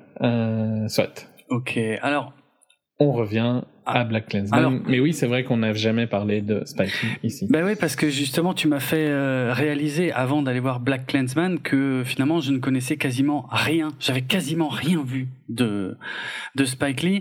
Euh, donc, tu m'en as conseillé deux trois. Alors, à, à l'exception notable de Summer of Sam euh, que que j'ai en DVD, euh, qui est un film que j'aime beaucoup, qui, qui qui est un peu spécial, mais que que j'aime beaucoup, qui qui en fait qui était lié au, au tueur en série Sam. Enfin, le fils de Sam, euh, qui était, qui s'appelait en réalité David Berkowitz, euh, qui avait tué euh, euh, des gens euh, un peu, je sais pas, je, sais plus trop si c'était au hasard ou pas, mais pendant pendant une canicule en fait, pendant un été en 77, euh, il y avait des gens qui, qui étaient qui étaient tués comme ça. Il y avait un peu une, une ambiance très particulière sur la ville, et c'est un film que j'avais que j'avais adoré parce que justement, on s'intéressait pas tellement finalement aux meurtres en eux-mêmes. C'est pas du tout euh, Tu vois. Euh, c'est Mhm. euh, on, on s'intéressait plus au, au- à un groupe de personnages qu'on suivait euh, un peu au jour le jour, la vie dans leur quartier ou des choses comme ça, mais dans l'ambiance du tueur en série et, et avec quand même des infos sur ce qui se passait de comment dire du côté de, de, de- de- du tueur lui-même. Donc il y avait un mélange des genres qui était assez qui était assez sympa que j'avais que j'avais assez apprécié. Mais c'est vrai que c'était, j'a- j'avais absolument rien vu d'autre. Alors, euh, qu'est-ce que j'ai vu là pour rattraper un tout petit peu mon retard? J'ai vu euh, Do the Right Thing euh, de 1989. J'ai eu l'impression que c'était un film a priori très important dans sa filmo, euh, bien qu'il en avait déjà fait quelques-uns avant. Et c'est marrant parce qu'en fait, j'ai retrouvé exactement le feeling que j'avais sur Summer of Sam. Bien sûr, moi je le prends à l'envers, hein, le problème, parce que euh, je pense que Do the Right Thing est beaucoup plus important dans sa filmo que, que Summer of Sam. Mais en fait, c'est la même chose, c'est-à-dire qu'on a un été caliculaire et on va suivre euh, euh, plusieurs personnages au sein d'un quartier, euh, en fait, qui, qui font chacun leur petit truc, et puis jusqu'à ce que jusqu'à ce que la situation explose, quoi, on va dire. Euh, C'est un peu euh, Rear Window-esque, hein, ce côté-là. ouais, c'est vrai aussi. Ce qui fait très chaud, tu vois, dans Rear Window, Ouais, c'est un peu en huis clos. Ouais, fenêtre sur cours pour les non anglophones de nos euh, auditeurs. Ouais, ouais, tout à fait, tout à fait. Mais voilà, j'ai trouvé ça effectivement très sympa. Euh, Il y a un mélange assez subtil entre la comédie et le drame, mais qui est, qui est vraiment, qui est bien géré. J'ai regardé Malcolm X aussi. Alors pas évident, Mm. hein, parce que je- ça dure trois heures ce foutoir. Ouais, Euh, c'est- assez long, mais euh, franchement, j'ai bien aimé. J'ai vraiment bien aimé. Euh, je connaissais pas du tout hein, pour le coup l'histoire, et c'est vrai que c'est euh, c'est intéressant parce que c'est plus, on est plus dans une zone grise en fait, tu vois. Euh, c'est c'est c'est à la fois quelqu'un qui a qui a pu appeler à à presque la haine contre les blancs et, et- Hmm. et- Du racisme, ouais, du, Ouais, du ra- racisme. du hein. racisme anti-blanc, ouais, ouais, clairement, et, et qui euh, et qui était ensuite un peu revenu là-dessus, mais qui avait de gros problèmes avec euh, plein d'organisations. C'est un, franchement, c'est un très bon film. Je, je m'en veux un peu d'être passé longtemps. euh, d'être passé à côté aussi longtemps. Euh, j'ai sauté par contre là un gros bout de sa, de sa filmo pour passer euh, à la 25e heure. Hmm. Je sais pas si t'as vu ce Attention, que- j'ai peur là. Ouais, Ouais. non, mais j'adore la 25 ah ouais, d'accord. Bah alors euh, là, là c'est un mystère complet pour moi. Là, là, je me suis rarement autant emmerdé euh, devant un film. Je ne comprends pas qu'est-ce qui se passe avec ce film. Pourquoi tellement de gens pensent que c'est un film majeur? Je- Là, dans genre film inutile, euh, là, euh, franchement, je dis chapeau, quoi. C'est-à-dire, tu sais que j'ai déjà dit, j'en ai rien à foutre de voir un film sur la vie quotidienne de ma voisine. Alors, ok, ma voisine va pas en prison, mais, Ouais. mais globalement, euh, c'est quand même ce que Si elle allait en prison, peut-être que t'aurais envie de voir un film Non. sur ça. Enfin non, j'ai rien contre ma voisine, hein, soit dit en passant. Mais c'est juste que je m'en branle, quoi. Je veux dire, c'est un, ouais, c'est quoi, c'est, c'est la dernière journée d'un mec avant qu'il aille en prison. Alors il discute avec Bah ses ouais, potes. c'est super important. Bah, Enfin, c'est la dernière journée avant que ta vie change irréversiblement. tant pis pour sa gueule que j'en ai à foutre. Franchement, j'en ai rien à foutre. Mais rien. Ah, je- Non, me j'adore, euh, j'adore euh, la 25e heure et ouais, je pense qu'il est culte à cause du, du truc à la fin, hein, enfin devant le miroir quoi, pas, pas la toute fin. Euh, Euh, Il y a un monologue euh, Ah ouais, le monologue. Ah le monologue, il est excellent. Ah, ah, le monologue, il est extraordinaire. Ouais, ouais, ouais. Ça, ouais. Mais je pense que c'est un des points pour lesquels il, re- il est resté culte, hein, le monologue. Ok. Non, moi, je, bon, ça fait vraiment longtemps que je l'ai pas vu. Hein, genre, euh, je l'ai vu euh, au ciné quand il est sorti et peut-être deux ans après, mais je l'ai plus vu depuis. Hum, Et je crois qu'il est pas sur Netflix et tout ça, donc ça me fait un peu chier. Non, effectivement. Mais c'est, euh, faut, faut- j'aimerais bien le revoir euh, parce que c'est, ouais, je suis curieux de, de voir comment. elle- En fait, j'ai- une peur avec ce film. C'est, je me demande si c'est, si c'est pas comme Fight Club. Et Fight Club, je trouve qu'il, il... t'es pas d'accord avec moi hein, sur le coup, mais Mm. euh, je trouve que c'est un produit de son temps à mort et je le trouve super âgé maintenant Fight Club. Et le message qui qui passe, je le trouve presque un peu lame, quoi. Et j'ai un peu peur du monologue de la 25e heure ait pris ce même truc. Tu trouves pas, donc, pour le coup? Même Non. sans aimer le film? Non, parce que le, le, le monologue, je l'ai trouvé franchement euh, bien percutant. Fort, quoi. quoi. Ouais, ouais. Ouais. Y a pas à chier. C'est le reste, en fait, je vois que j'ai pas vu l'intérêt, quoi. Ça dure plus de deux heures. C'est, c'est un mec Ouais, qui ouais. discute avec ses potes de, de, de tout et de rien avant de partir en prison. Ben, je m'en ouais. fous, moi, de ça. Je sais pas, je pense que t'as pas euh, les peurs qu'il a euh, si jamais tu devais aller en... Imagine si tu devais aller en prison, tu te mets pas dans la peau du personnage, je crois, c'est peut-être ça le mais, problème. mais moi, je ferais jamais ce qu'il a fait, donc je risque pas d'aller en prison. Donc, si tu veux, dans ce Je sais contexte-là. pas, euh, écoute, Serial, euh, Non, mais- parfois, des petites choses... euh, Non, mais d'accord, ouais, d'accord. Non, mais je- le contexte est pas le même. Je veux dire, pour moi, c'est pas. Je, je sais. C'est pas, c'est pas quelque chose qui... C'est pas quelque chose qui t'inquiète au jour le jour, en tout cas. Non, et puis c'est pas quelqu'un de, de bien, en fait. C'est pas un personnage euh, très positif, au final. Pourquoi Parce qu'il a deal? Ouais. Ah, c'est pas. Moi, j'ai pas de problème avec les dealers. c'est hein, pas un donc, tueur. euh, Non, non, mais on est d'accord. Il y a une différence entre un dealer et un tueur. Ok. Mais je dis, c'est- il est pas clean, quoi. Donc, franchement, je m'en fous que qu'il se pose plein de questions avant de partir en prison. Tant pis pour lui. Il aura largement le temps d'y réfléchir quand il y sera. je m'en fous de ça, moi. Aucune empathie, en fait. Quoi. mais pas, pas, pas, pas, pas pour lui, pas dans ce film, quoi. Je veux dire, euh, ah, je m'en branle, mais total. J'avais presque plus d'intérêt pour les autres personnages, tu vois. euh, Philippe Seymour Hoffman, effectivement, qui, joue un prof hyper timide, euh, machin, euh, euh, qui, qui dragouille là une de ses étudiantes, mais enfin, c'est intéressant sans être vraiment intéressant en fait. C'est au final, je, je m'en fous quoi, de savoir est-ce est-ce que c'est Rosario Dawson là qui a balancé Edward Norton pour qu'il aille en prison? Je m'en fous complètement. Je m'en tape. Barry Pepper, qui lui est par contre euh, machin, euh, qui mâche pas ses mots, euh, qui est beaucoup plus rentre dedans et tout. pareil, c'est un perso intéressant, mais mais il, enfin, il, il me raconte rien dans ce film. Je m'en fous de tous ces gens. Mm. Non, j'accroche, je, je vois pas. Je, je- non, moi j'aime bien. J'ai pas Je- vu. enfin, je, je- le truc, c'est que ça fait 15 ans, quoi. Mm. Donc, euh, c'est difficile d'argumenter pourquoi. euh, je n'ai entendu que du bien de la 25e heure, hein, soyons très Ah ouais, clairs. non, non, je suis sûr que c'est un film, euh, c'est un film qui est considéré culte. Ouais. Après, je pense qu'il est principalement considéré culte à cause du monologue Ouais. que t'as quand même bien aimé. Ah ouais, mais ouais, oui, ouais. on est, d'ac- on est clair que c'est, il est considéré comme dans les meilleurs de la décennie, quoi.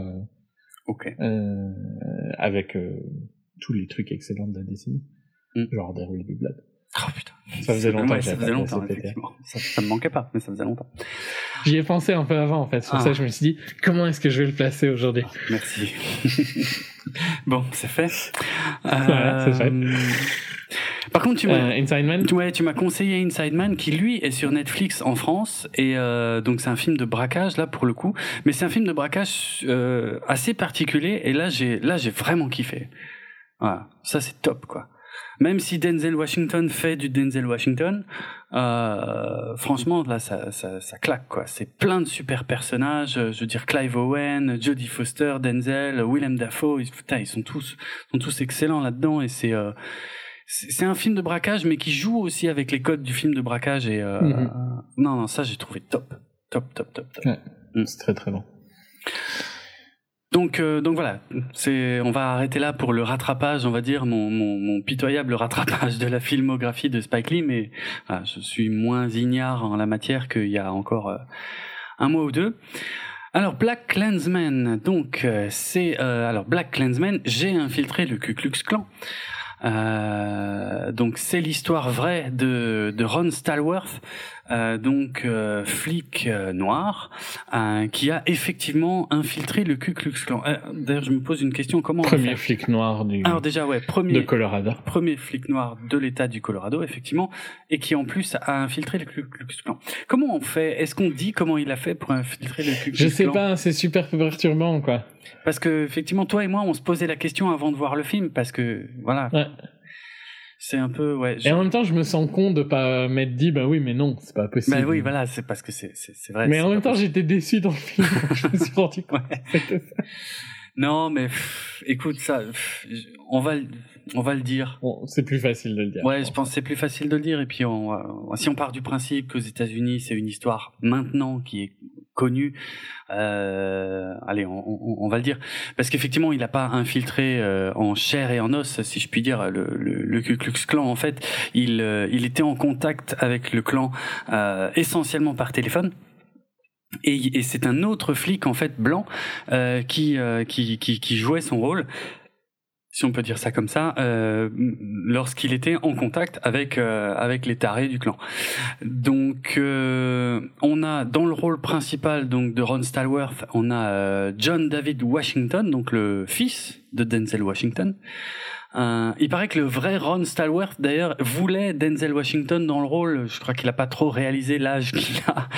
Euh, mais bon, euh, et il paraît justement qu'il a été très très très heureux de, de savoir que c'était le fils de Denzel Washington qui jouait le, qui jouerait son, son rôle.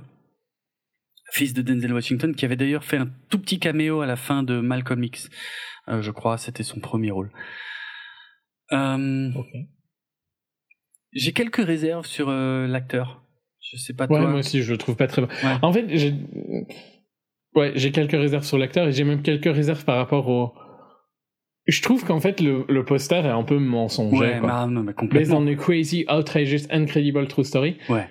C'est ça qui te fait penser qu'il a vraiment infiltré le Klux Mais oui, mais c'est ça, ouais, c'est ça, parce qu'on te dit que c'est une histoire complètement dingue et tout machin, mais en fait, euh, finalement, c'est. Alors, je dis pas que c'est pas fou, parce qu'ils ont fait des trucs. Ben, en même temps, euh, Mais, quel est l'intérêt de son rôle à Stalworth bah, en fait, tout bête. Si tu y réfléchis un peu, tu vois, Mais en fait, c'est. tout, tout aurait pu être fait par juste le flic qui infiltre. Mais je suis d'accord, mais le, mais, mais en fait, le- le- l'intérêt de Star Wars, c'est que c'est lui qui a commencé le truc, et donc du coup, ça, Oui, je sais, mais Mais c'est c'est mais c'est uniquement ça parce que je me suis pas mal renseigné sur la vraie histoire hein, et c'est c'est effectivement que ça quoi.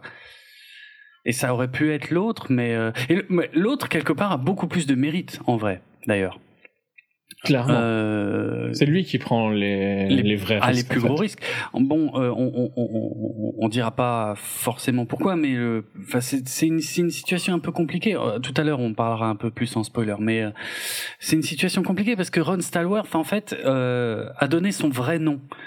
Et, euh, et effectivement, l'autre flic blanc, euh, lui, euh, est obligé de, de donc de quand il va rencontrer le clan, euh, de se présenter sous le nom de Ron Stallworth, quoi. Donc ils sont un peu obligés de lui inventer aussi probablement un passé ou des trucs comme ça. C'est ce qui peut amener à quelques situations tendues qui sont un tout petit peu exploitées dans le film d'ailleurs, mais euh, voilà. Alors cet autre flic, je préciserai peut-être un peu plus ça tout à l'heure, mais sa véritable ident- identité, on ne la connaît pas du tout. Euh, on ne sait d'ailleurs absolument rien de lui, même encore aujourd'hui, pour le protéger, on va dire. Et donc, le, dans le film, il est interprété par Adam Driver, mais voilà, il faut garder à l'esprit que tout ce qui concerne ce personnage dans le film est totalement inventé pour le film, en fait. Euh, pas forcément les situations dans lesquelles il se retrouve, mais par contre, les, encore que certaines oui, mais euh, mais plus la caractérisation du personnage, voilà, ça c'est complètement fictionnel en fait, c'est parce qu'on ne sait rien du vrai euh, flic qui qui qui, qui doublait euh, Stalworth donc euh, quand il allait les rencontrer quoi. Euh, et puis je sais pas, on va peut-être encore euh, citer. euh, Il y a Laura Harrier que je connais pas bien, mais qui euh, joue le rôle féminin principal, euh, le love interest donc de, de Ron Stallworth, et euh, Topher Grace euh, qui joue le rôle du euh, malheureusement célèbre euh, David Duke, euh, qui était à l'époque le. C'est la fille dans, euh, dans Homecoming, hein. Laura. Euh, ah bon? Sérieux? Ouais, c'est Liz euh, Toombs dans Homecoming. bah, ça me dit rien parce que je sais pas qui est Liz Toombs, mais ok, ça doit être une des. Ouais, bah c'est toi le fan de comics. Hein, Ah euh, ouais ouais non mais là euh, ok. Non bah c'est pas elle que j'ai le plus retenu mais ok elle doit être dans la classe de Peter mais euh, mais euh, c'est pas euh, c'est pas le personnage féminin principal de. Non, c'est pas le voilà. personnage préféré. C'est pour Mais ça je pense que, c'est quand même un gros personnage, mais bon. Ok. Soit, c'est pas très grave. Elle était dans Homecoming. Ouais, ok. Euh, donc moi j'en étais à Topher Grace, ouais, dans le rôle de David Duke, qui euh, à l'époque était euh, grand sorcier du Ku Klux Klan, donc le, le, le big boss de, de, de ces sacs à merde. Qui est, oui, oui, il l'est plus maintenant. non, mais- il l'est plus du tout maintenant, mais c'est- pas forcément quelqu'un de, de mieux. Alors ouais, en fait, j'ai plusieurs problèmes avec le film. Déjà, au niveau de la critique et de la façon dont la critique, qui, qui a quand même pas mal encensé le film, parce qu'il a eu, euh, il a eu le Grand Prix à, à Cannes, donc pas la Palme d'Or, le Grand Prix. C'est le, c'est la deuxième, euh, on va dire, grosse récompense à Cannes. Euh, je pense que je comprends pourquoi. Maintenant que j'ai vu le film, on va dire en entier, mais pendant que je voyais le film, je me posais quand même assez souvent la question parce que on a un, euh, un John David Washington dans le rôle principal que j'ai trouvé assez fade. Je, je, je préfère un. Oui, je l'ai trouvé euh, mauvais en fait. ah, hein, ah ouais, franchement mauvais. Ah ouais.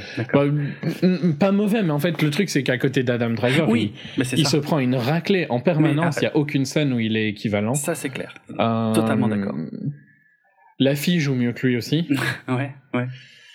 Et il est jamais vraiment attachant. Il Non. je dirais qu'il a une scène, c'est une scène avec une, un appareil photo. C'est la seule scène que Ah, j'ai ouais, trouvée ouais. amusante avec lui. Ok. Et c'est pas grâce à lui, c'est juste grâce à la Ouais, c'est plus la Par situation. contre, le, le Grand Prix, ça, ça, c'est souvent quand même le truc un peu euh, socialement responsable aussi comme prix. hein. Ouais, parce que c'est un film. En fait, ouais. En regardant le film, je suis sûr toi aussi, tu vois, euh, il y a alors bon, il y, a tout le truc qui est tout au début, qui, qui sur lequel on revient d'ailleurs jamais euh, avec euh, comment il s'appelle d'ailleurs cet acteur euh, merde, euh, qui qui qui euh, tu sais, ça commence par un espèce de speech en fait d'un mec qui enregistre euh, devant un écran. Comment il s'appelle cet acteur? C'est un acteur super connu. Et évidemment, là, je le vois pas dans le dans la liste. Alors, attends. Ah, Baldwin. Ouais, Avec Baldwin. voilà, le truc avec Baldwin. Euh, je vois pas trop ce que ça vient faire. Enfin, si, je comprends ce que ça fait dans le film, mais en fait, c'est bizarre parce que plus le film avançait et plus je comprenais effectivement ce qui avait pu intéresser euh, euh, Spike Lee euh, pour pouvoir pouvoir faire euh, ouais pour faire ce film quoi je veux dire ok on est euh, on est dans dans l'époque Black Lives Matter Oh, effectivement on est parce que ouais tiens au niveau de la production c'est quand même intéressant de de, de savoir que à la base, parce que le bouquin de Stalworth, ça ça fait pas très longtemps qu'il est sorti. Je crois qu'il est sorti en 2014, un truc comme ça. C'est pas très très vieux. Euh, c'est euh, au départ en fait, c'est une boîte de production qui en a acheté les droits. C'est ceux qui avaient fait Get Out en 2017 qui ont acheté les droits et en fait ils ont ils ont refait équipe avec euh, Bloom Jason Bloom qui avait mis des billes dans Get Out euh, et ben qui en fait il- apparemment ils l'ont convaincu de mettre aussi des billes euh, là-dedans dans Black Klansman ainsi que Jordan Peele donc euh, Jordan Peele euh, réalisateur de Get Out qui a également mis Mm. des, des billes là-dedans. Et, euh, et effectivement c'est globalement eux qui ont choisi euh, Spike Lee qui, qui a qui a aimé le projet. Et, et je peux comprendre pourquoi parce que voilà il y a euh, euh, on parle on parle des, des, des droits civiques on parle de, de, de, de choses comme ça. Euh, ok.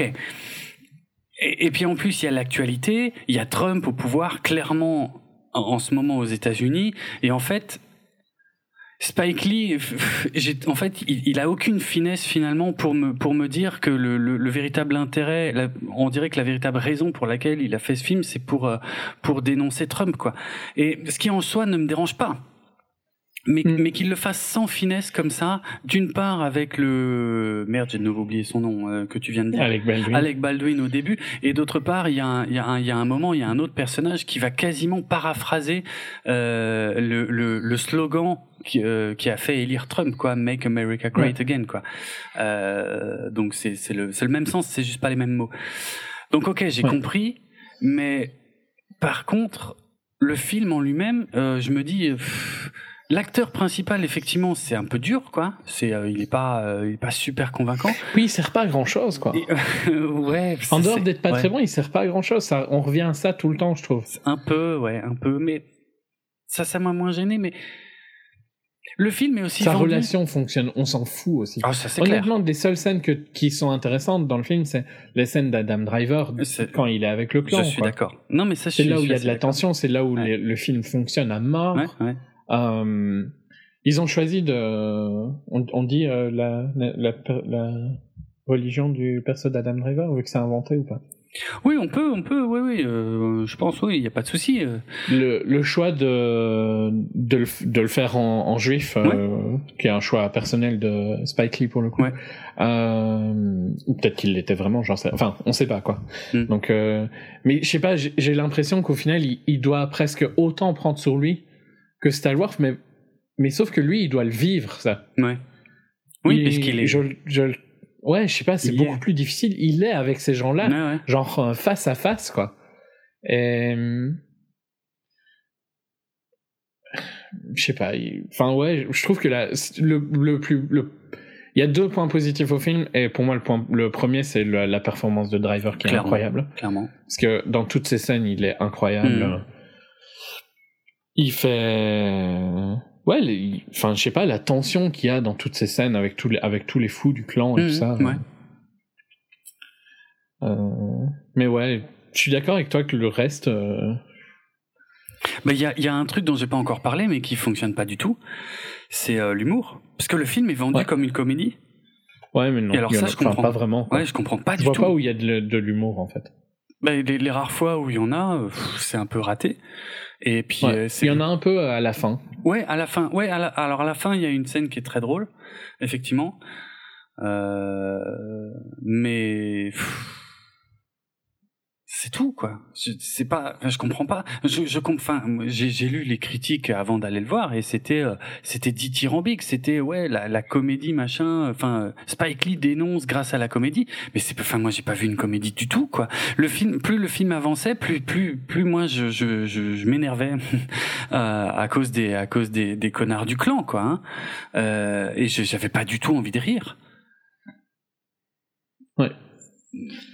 Je comprends pas trop en fait. Ok, le, le comme dit le le film a un côté politique euh, très très actuel que je comprends que voilà et, puis l'histoire mine de rien ok elle est pas banale non plus c'est c'est c'est intéressant mais là il a voulu il a voulu mélanger trop de trucs en fait euh, dans ce film euh, comme dit alors la comédie ça marche pas du tout euh, le, le choix de l'acteur principal non plus et le et le côté dénonciation il il transpire trop du film en fait et, et parfois au détriment de, de, de, de ce que le film devrait raconter donc c'est un peu bizarre Mm. quoi après le.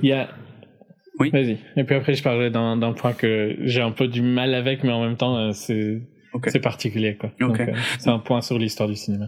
Ah oui oui bah oui ça c'est mais, mais tu vois j'ai appris des choses grâce à ça parce que c'est un truc dont tu m'avais déjà parlé mais effectivement ouais je, je vais te laisser en parler euh, pour finir moi je dirais c'est un film c'est intéressant à voir quand même je trouve euh, parce que euh, parce que parce que l'histoire est quand même pas banale L'histoire est quand même intéressante Voilà, hein, voilà. dans tous les cas. Ça, elle est pas banale, c'est c'est c'est c'est c'est- ça vaut quand même le coup. Euh, Il y a une super performance de Driver et puis euh, et puis elle dénonce, euh, enfin le film dénonce des choses qui qui qui sont extrêmement actuelles et, et, et rien que pour ça, ok, il a il a une il a une valeur. Euh, Ouais. que je ne peux pas nier, mais euh, il y a il a beaucoup trop de défauts pour en faire un, un grand film euh, que le grand film que la critique a essayé d'en faire quoi. C'est juste ça qui me qui me gêne beaucoup. Mm. Ouais, donc à un moment, dans une réunion du clan, il passe, il passe Birth of a Nation. Ouais. Ce qui est pas surprenant parce que Birth of a Nation, pour euh, l'histoire, euh, un des plus importants films du cinéma américain, Mhm, hein, par un des plus grands, par un des plus importants réalisateurs de cinéma, euh, David Ward Griffith.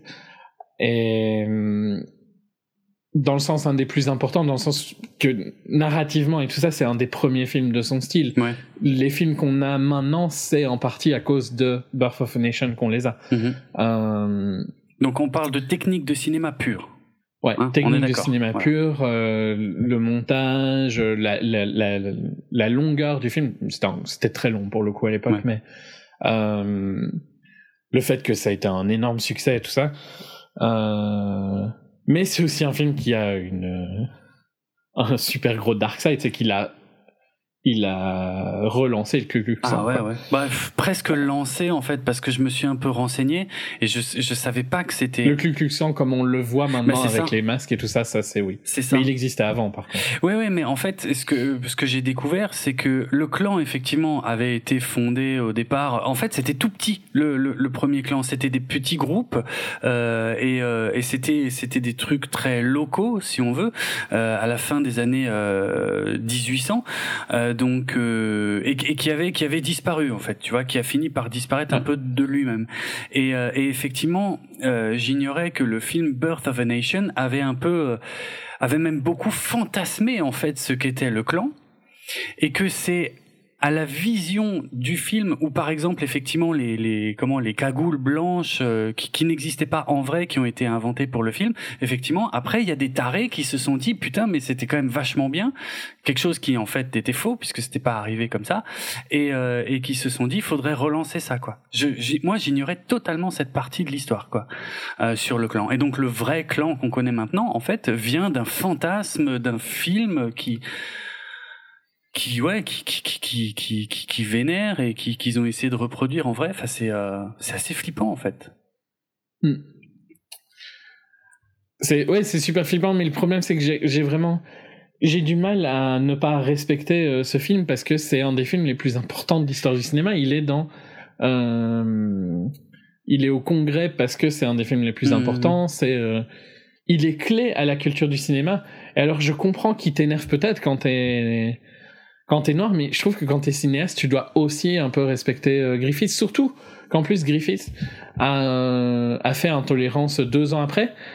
Et Intolérance, il est souvent vu comme son excuse à Birth of a Nation, mais c'est pas du tout comme ça qu'il l'a voulu. ah ouais Euh, c'est plutôt euh, l'intolérance des gens qui ne comprenaient pas ce qu'il a voulu faire avec Birth of a Nation.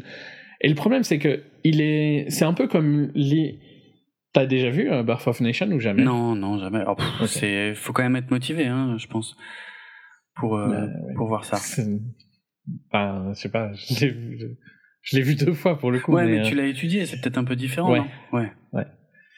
Euh, Ouais, oui, c'est vrai qu'il, mais il faut aussi se remettre à l'époque où c'était, tu vois. Oui, il a, il a créé quelque chose de très mal, mais je pense pas que c'était sa volonté première. euh. Non, non, dans le contexte de l'époque probablement. Ju- juste pour, pré- pour, pour savent qui sauraient, euh, ceux qui sauraient absolument pas de quoi on parle, on parle quand même d'un film en noir et blanc, muet, de plus de 3 heures.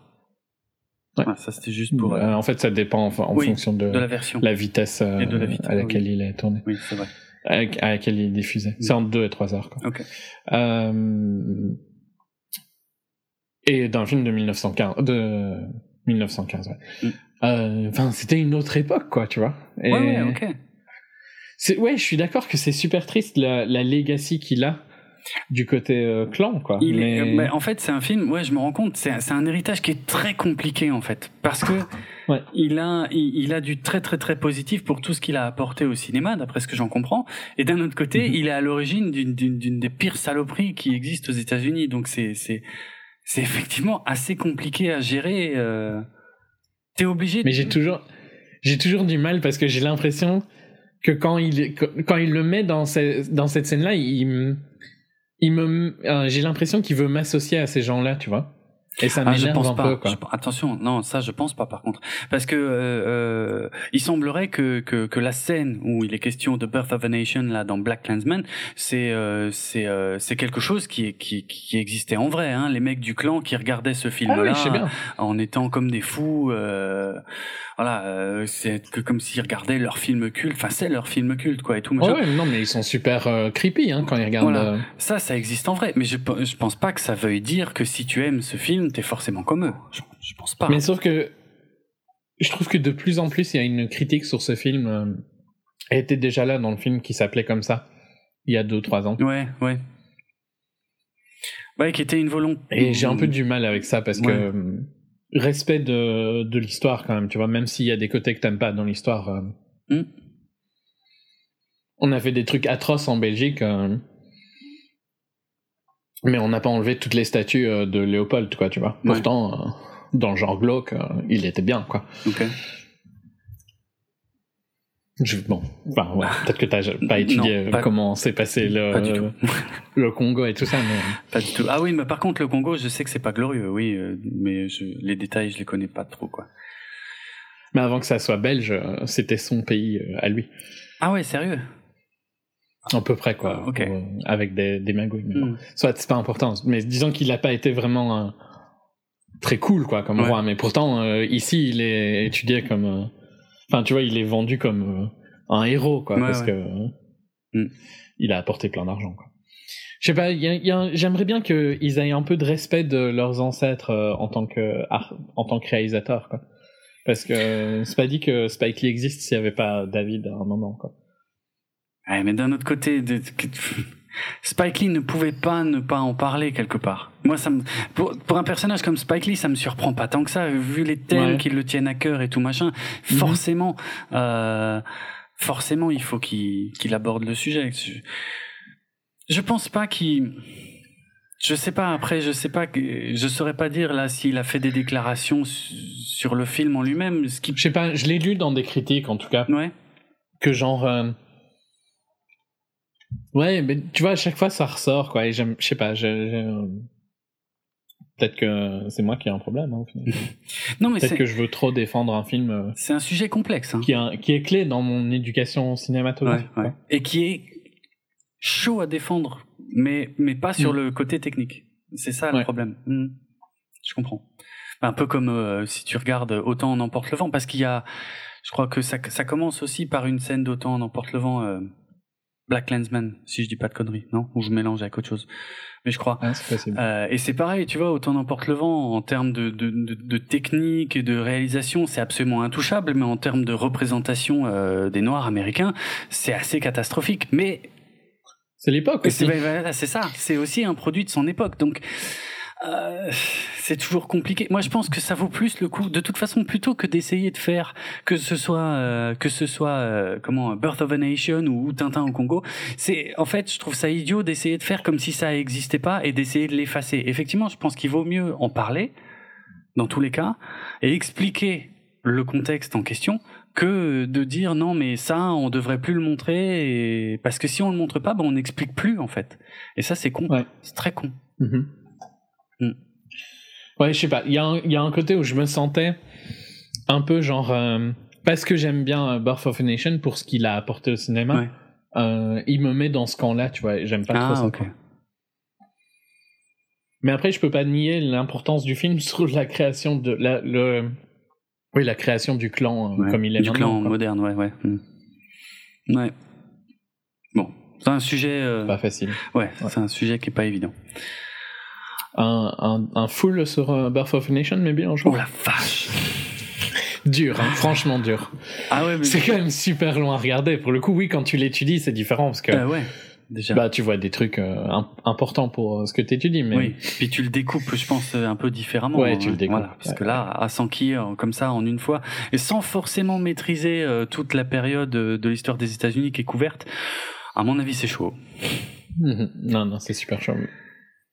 Euh, Est-ce que, au final, tu le conseilles, Black Clansman Oui, mais on est un peu obligé. Je le conseille presque uniquement à cause d'un truc qu'on va passer en spoiler pour dire. D'accord. Ou bien tu trouves que c'est pas important Ah, ah, ah, là, j'ai aucune idée de ce dont tu veux. Ah oui, si, si, si, si, je sais de quoi tu veux parler. Non, mais ça, on va le dire en spoiler. Même si j'ai entendu certains qui en parlaient sans, sans la partie spoiler, mais je. Non, il y a. On, on peut dire ce qu'on veut. On va rester vague euh, pour l'instant, et puis on va vite aller sur le spoiler. Mais il y a un message en fait dans Black Clansman et mine de rien qui marche et qui m'a, qui m'a même. euh, euh, comment dire? Ému, ouais. Moi, il m'a ému. Ouais, ouais, perso. moi, voilà, il m'a, il m'a, J'étais au bord, quoi. Ouais, pareil, pareil. C'était dur, quoi. Donc, effectivement. Mais je trouve qu'il le fait. Je le dirai en spoiler, Ouais, mais je trouve ouais, qu'il ouais. le fait d'une manière pas très honnête. en non, fait. mais je suis d'accord avec ça. Je suis d'accord. Donc voilà. Mais quoi qu'il arrive, on va expliquer dans un instant pourquoi dans la partie plus spoiler. Mais il y a, euh, il se passe quelque Il y a chose. quelque chose, dans Ouais. tous les cas. c'est Dans... dans le pire des cas, c'est pas un mauvais film. Non. Euh, Non. Adam Driver est vraiment excellent. Ouais. Il aurait pu avoir 15 ou 20 minutes de moins, Ah oui. mais c'est le plus gros truc qu'on peut, je peux lui reprocher. Mm. La relation entre euh, Stalworth et sa copine, pas très importante. Clairement. Euh, sa copine est vachement, euh, par contre, euh, fatigante en fait, je trouve même, Je peux. parce qu'elle a des idées ultra préconçues et tout ça. Au final, je trouve qu'elle est aussi problématique que des gens du clan dans un point, parce qu'elle est aussi raciste presque. Ouais, ouais. Je, oui, oui. Je vois. Alors elle. Elle est très euh, Black Panther, euh, pas. Mais clairement, pas non, Black non, Panther. mais c'est. C'est Black Panther Ouais, ou pas ouais, ouais. Mais euh, de toute façon, elle, ça je peux le dire déjà maintenant, euh, c'est un personnage inventé. Hein. Elle, elle n'existe, elle n'a pas du tout existé dans, dans la réalité. Et ça, c'est euh, c'est un apport de Spike Lee. Donc encore une fois, pas très surprenant quand tu connais Spike Lee. Effectivement, qui avait qui avait envie de de de, de, de rajouter dans cette histoire euh, une une représentation en fait des idées qui qui pouvaient circuler sur les campus américains euh, à l'époque, Euh, sachant que d'ailleurs il, il- a placé le film euh, euh, à une époque qui est pas tout à fait celle des, des, des faits réels, parce que je crois que les faits réels étaient en 72 Dix ans plus tard. et je crois qu'il a mis le film en 79, un truc comme ça, ouais, mais donc. mais juste pour pouvoir rebondir en fait sur deux trois oui, trucs. dix ans plus tôt en fait. Ouais. Sept ans plus tôt. Euh, donc voilà, il y, a, deux trois trucs effectivement comme la même la black exploitation qui est vite fait évoquée à un moment. En fait, c'était il a changé l'époque euh, juste pour pouvoir euh, inclure deux trois éléments comme ça et dont elle en fait qui euh, n'est pas du tout un personnage réel en fait euh, euh, qui a existé en tout cas dans cette histoire. Euh, ouais, ok. Tu veux passer au spoiler pour euh, clôturer? Euh, ouais, ok. Alors euh, voilà un petit signal sonore. C'est pas vraiment qu'il y a tellement de trucs, hein. c'est juste que Ouais. c'est vu que c'est vraiment la fin du film. Mm. Mais... Ouais, il y a un- ce petit moment marrant où il est quand même assigné comme euh, comme agent pour la sécurité de Duke. Ouais. T'as l'impression que c'est impossible, quoi. Et pourtant c'est vrai. Ouais, mais ça c'est complètement what the C'est fuck. hallucinant, ouais, ouais. c'est hallucinant. Mais justement, c'est pour ça que je voulais de toute façon une petite partie avec spoiler, c'est pour faire le tri entre ce qui est vrai et ce qui est pas vrai. Et franchement, il y a des trucs hallucinants qui sont vrais en fait. Et euh, par contre, il y a, il y, a y a des trucs parfois un peu inutiles qui sont qui sont pas vrais. Euh, par exemple, je peux te dire un truc. euh, par exemple, vu que hum, on ne sait absolument pas qui était le, le, le, le flic blanc qui prenait la place de Stalworth. Euh, on ne sait donc pas non plus s'il était juif ou quoi. Et en fait, toute la scène du, du détecteur de, de mensonges juifs, euh, ça, voilà, ça, ça n'a pas existé. Mais c'est, je trouve que c'est une bonne scène, ça par contre.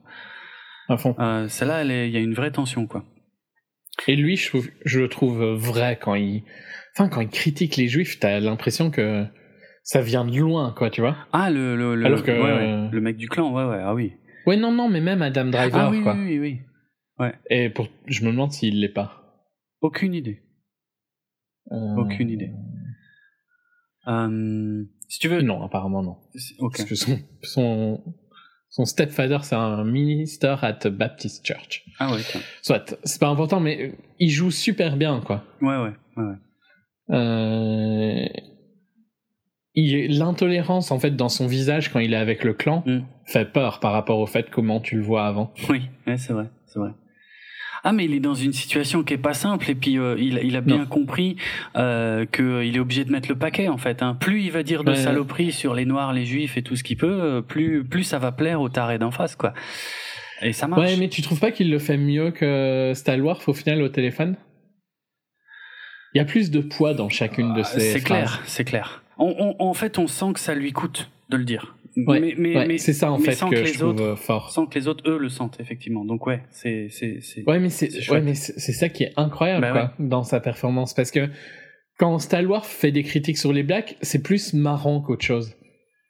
Ouais, marrant. Je pense, je pense pas que ça l'était sur lui. hein. Tu sais que là, quand il dit, euh, je crois que c'est l'un des tout premiers dialogues qu'il a, quand il dit, euh, ouais, ma, ma sœur euh, sort avec un. Alors déjà, il dit pas un noir. Hein.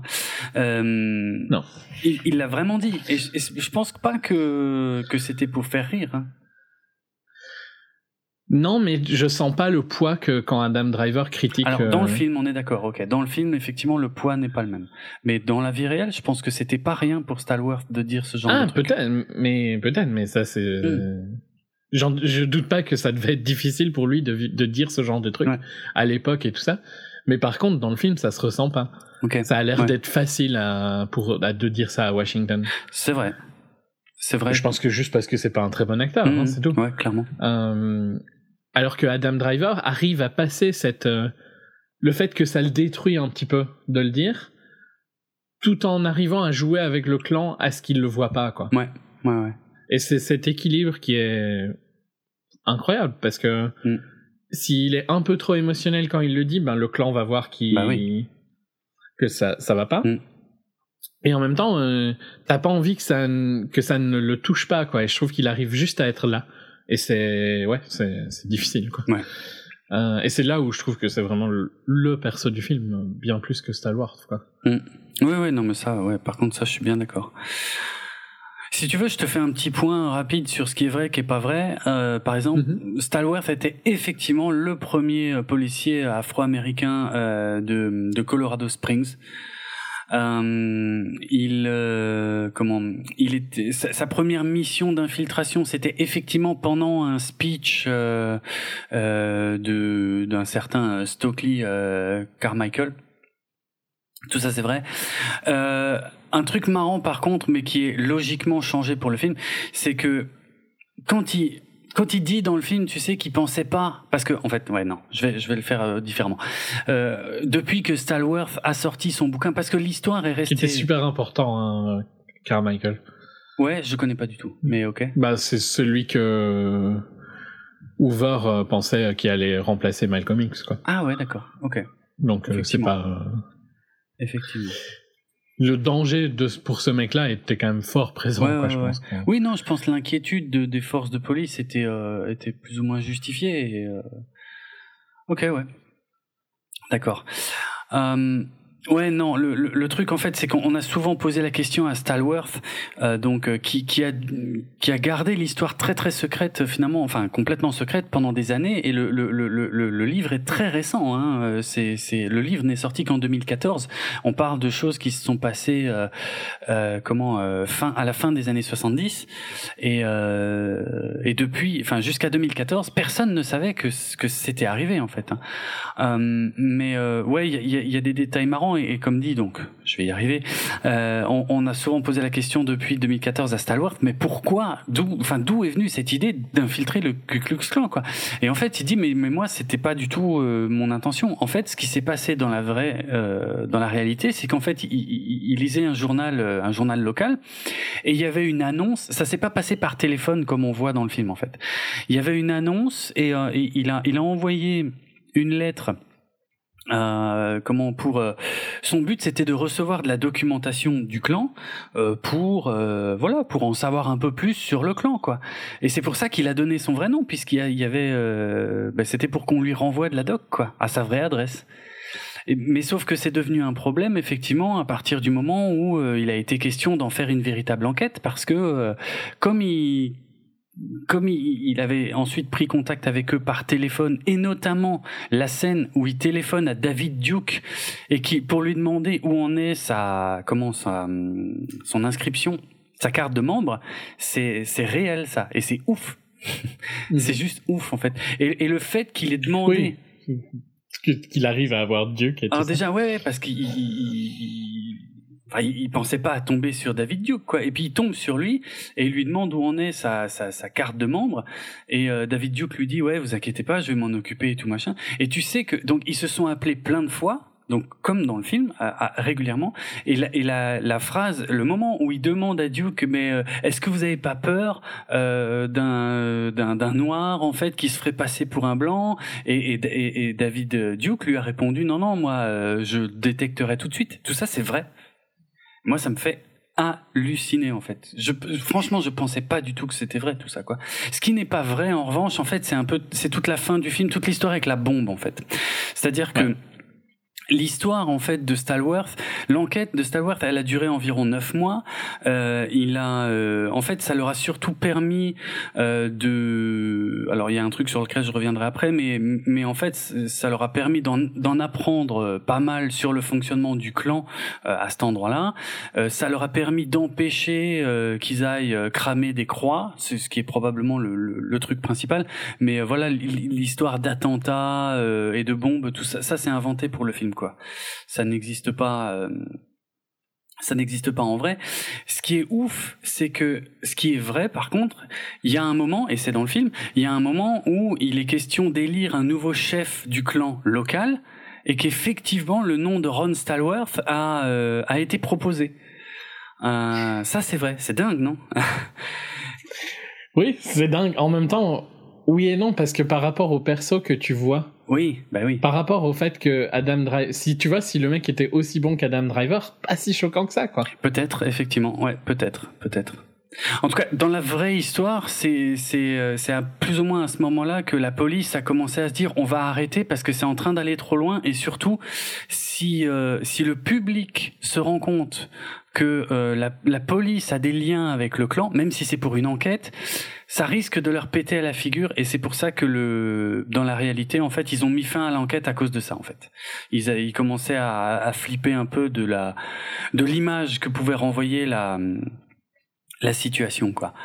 Euh, donc c'était une enquête on va dire voilà c'était une enquête assez en soi c'était une enquête un peu assez simple en fait tu vois. C'était juste ils ont ils ont pu choper des infos sur ouais le fonctionnement local et puis euh, des infos sur quelques membres et c'est tout quoi. Il y avait, y avait pas de bombe euh, Qu'est-ce que j'avais d'autre euh, Donc ouais, les, les, conversations au téléphone avec David Duke, la, la carte de membre qu'il avait euh, clouée au mur, elle a vraiment euh, vraiment existé. D'ailleurs, elle existe toujours. Hein, de euh, le vrai Ron Stallworth l'a montré à, à Washington.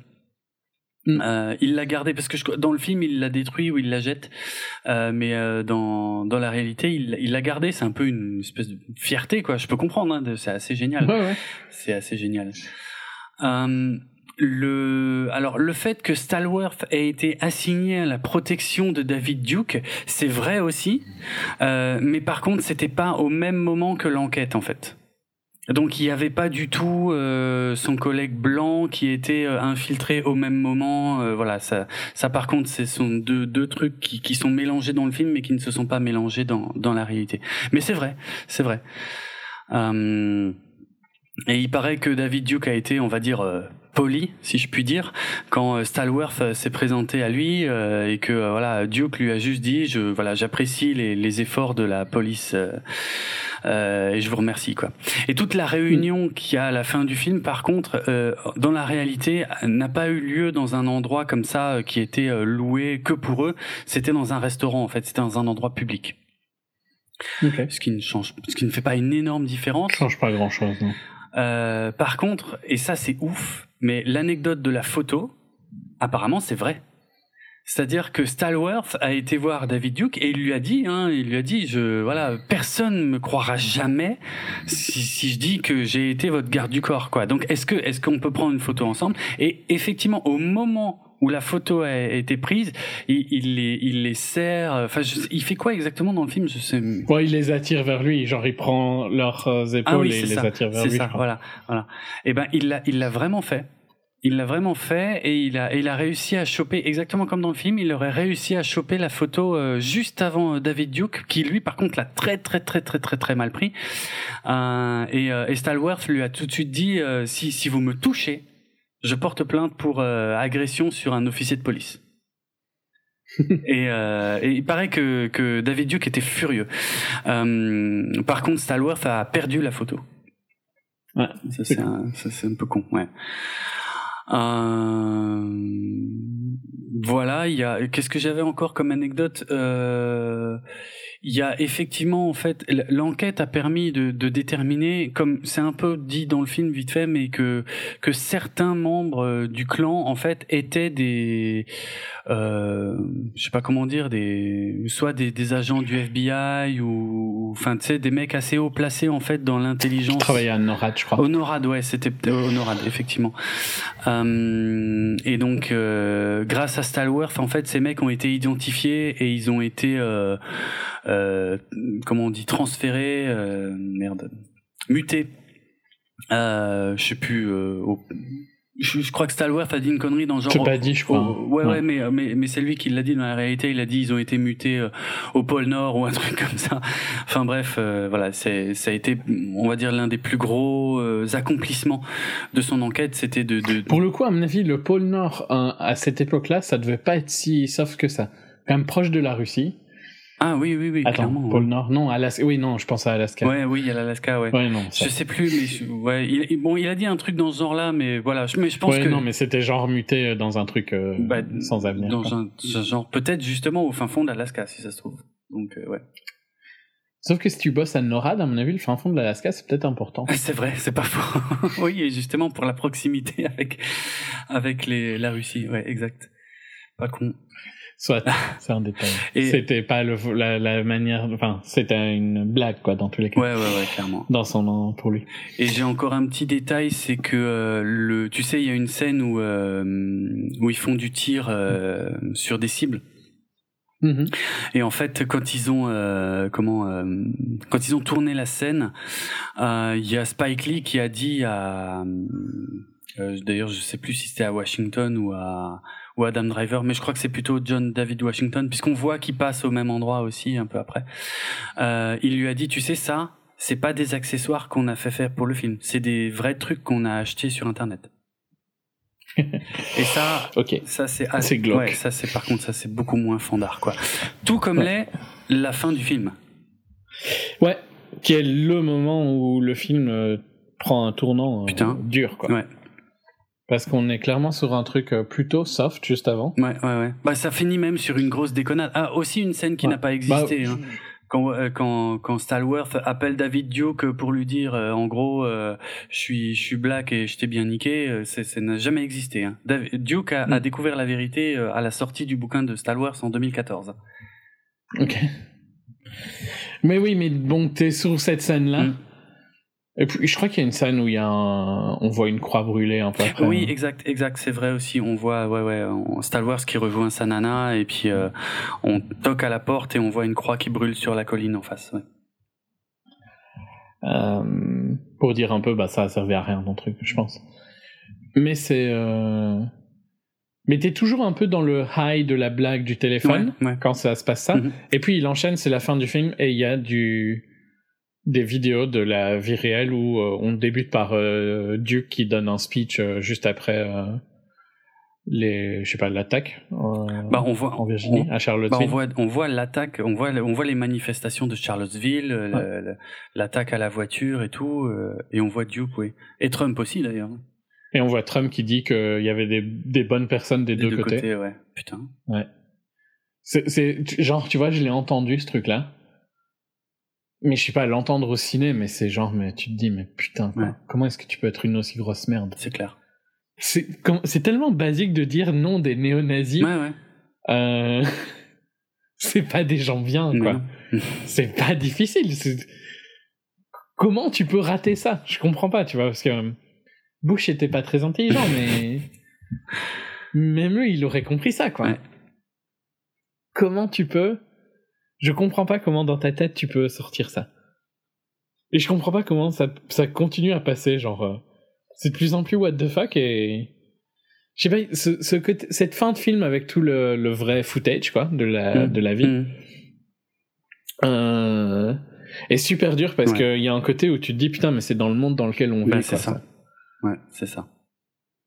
Alors on le vit pas trop, nous. On est Non, en Europe, non. on est blanc. Euh, n'a pas grand chose à se plaindre de la vie, tu vois. Mm. On a plutôt, euh, on est plutôt, euh, on a plutôt été chanceux euh, par rapport au billet de la société. Mm. Euh, mais c'est ouf, quoi. C'est- super dur, c'est Ouais. toutes, toutes ces images après le film. Ouais, ouais. Et, et effectivement, autant. Alors, déjà, les mecs du clan m'énervaient pendant le film et je m'énervais un petit peu tout seul. Et puis, euh, effectivement, en fait, tu vois, je peux probablement que le fait de me dire c'est un film, mais d'un autre côté, putain, c'est le reflet d'une réalité, d'une époque. Ça m'aidait à tempérer un peu. Et effectivement, à la fin, il te, il te, il te met comme Tu ça. te dis en fait l'époque, elle a pas Ben, changé. ça a quoi. pas changé, c'est ça. C'est presque, enfin presque pire en fait, parce que le- le- ce qui est ouf avec Charlottesville, c'est qu'ils sont sortis au grand jour tous ces tarés et qu'ils ont dit Ouais, ouais, bah, c'est ce que Trump a fait, quoi. oui, Il a, il a dit que c'était ok d'être raciste. ouais, ouais, et c'est, enfin c'est gravissime, Enfin, c'est c'est c'est Parce que juste. pen- pendant euh, les 8 ans d'Obama, bah, au moins si t'étais raciste, tu devais fermer ta gueule et, Mm, euh, mm. et éviter de le dire. Quoi. Ouais. T'avais au moins la décence de pas l'être en public. Ouais. Bon, dans un sens, c'est peut-être pire. Hein. Ouais, je, ouais, bah le racisme passif est effectivement quelque chose de grave aussi, on est d'accord. Mais On en a parlé quand on a fait Get Out. C'est Ouais. un au- une autre forme de racisme ouais, ouais. euh, qui est beaucoup plus présente pour le coup. Oui, c'est vrai en plus. Mais, euh, mais ouais, enfin, je sais pas. Comment ils osent être comme ça, quoi, tu vois, Bah, j'arrive pas à comprendre. Pareil. Et- mais enfin, c'est pas que là, hein, c'est la même chose ici. Il y a tellement de racisme. Oui, oui, mais puis de toute façon, euh, Les gens sont tellement ouvertement racistes. clairement, euh, clairement. ouvertement racistes, ouais.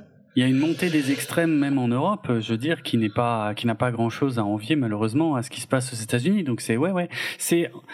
Donc voilà, ce rappel de la réalité en fin de film, franchement, c'est, euh, Il est dur. c'est, Il est dur. c'est très très dur et ouais, ouais, c'est, je, waouh, ça m'a, euh, ça m'a mis un coup comme je pensais pas euh, à ce point, alors que c'était des, Ouais, des, des événements dont j'étais déjà au courant, tu vois. Ouais, Hein ouais, toutes des images que j'ai déjà ouais, vues, quoi. Pareil. Mais d'un autre côté, est-ce que est-ce que c'est pas effectivement un peu une facilité euh, maintenant Je sur le sur la technique pure, on va dire. Hein? Ouais.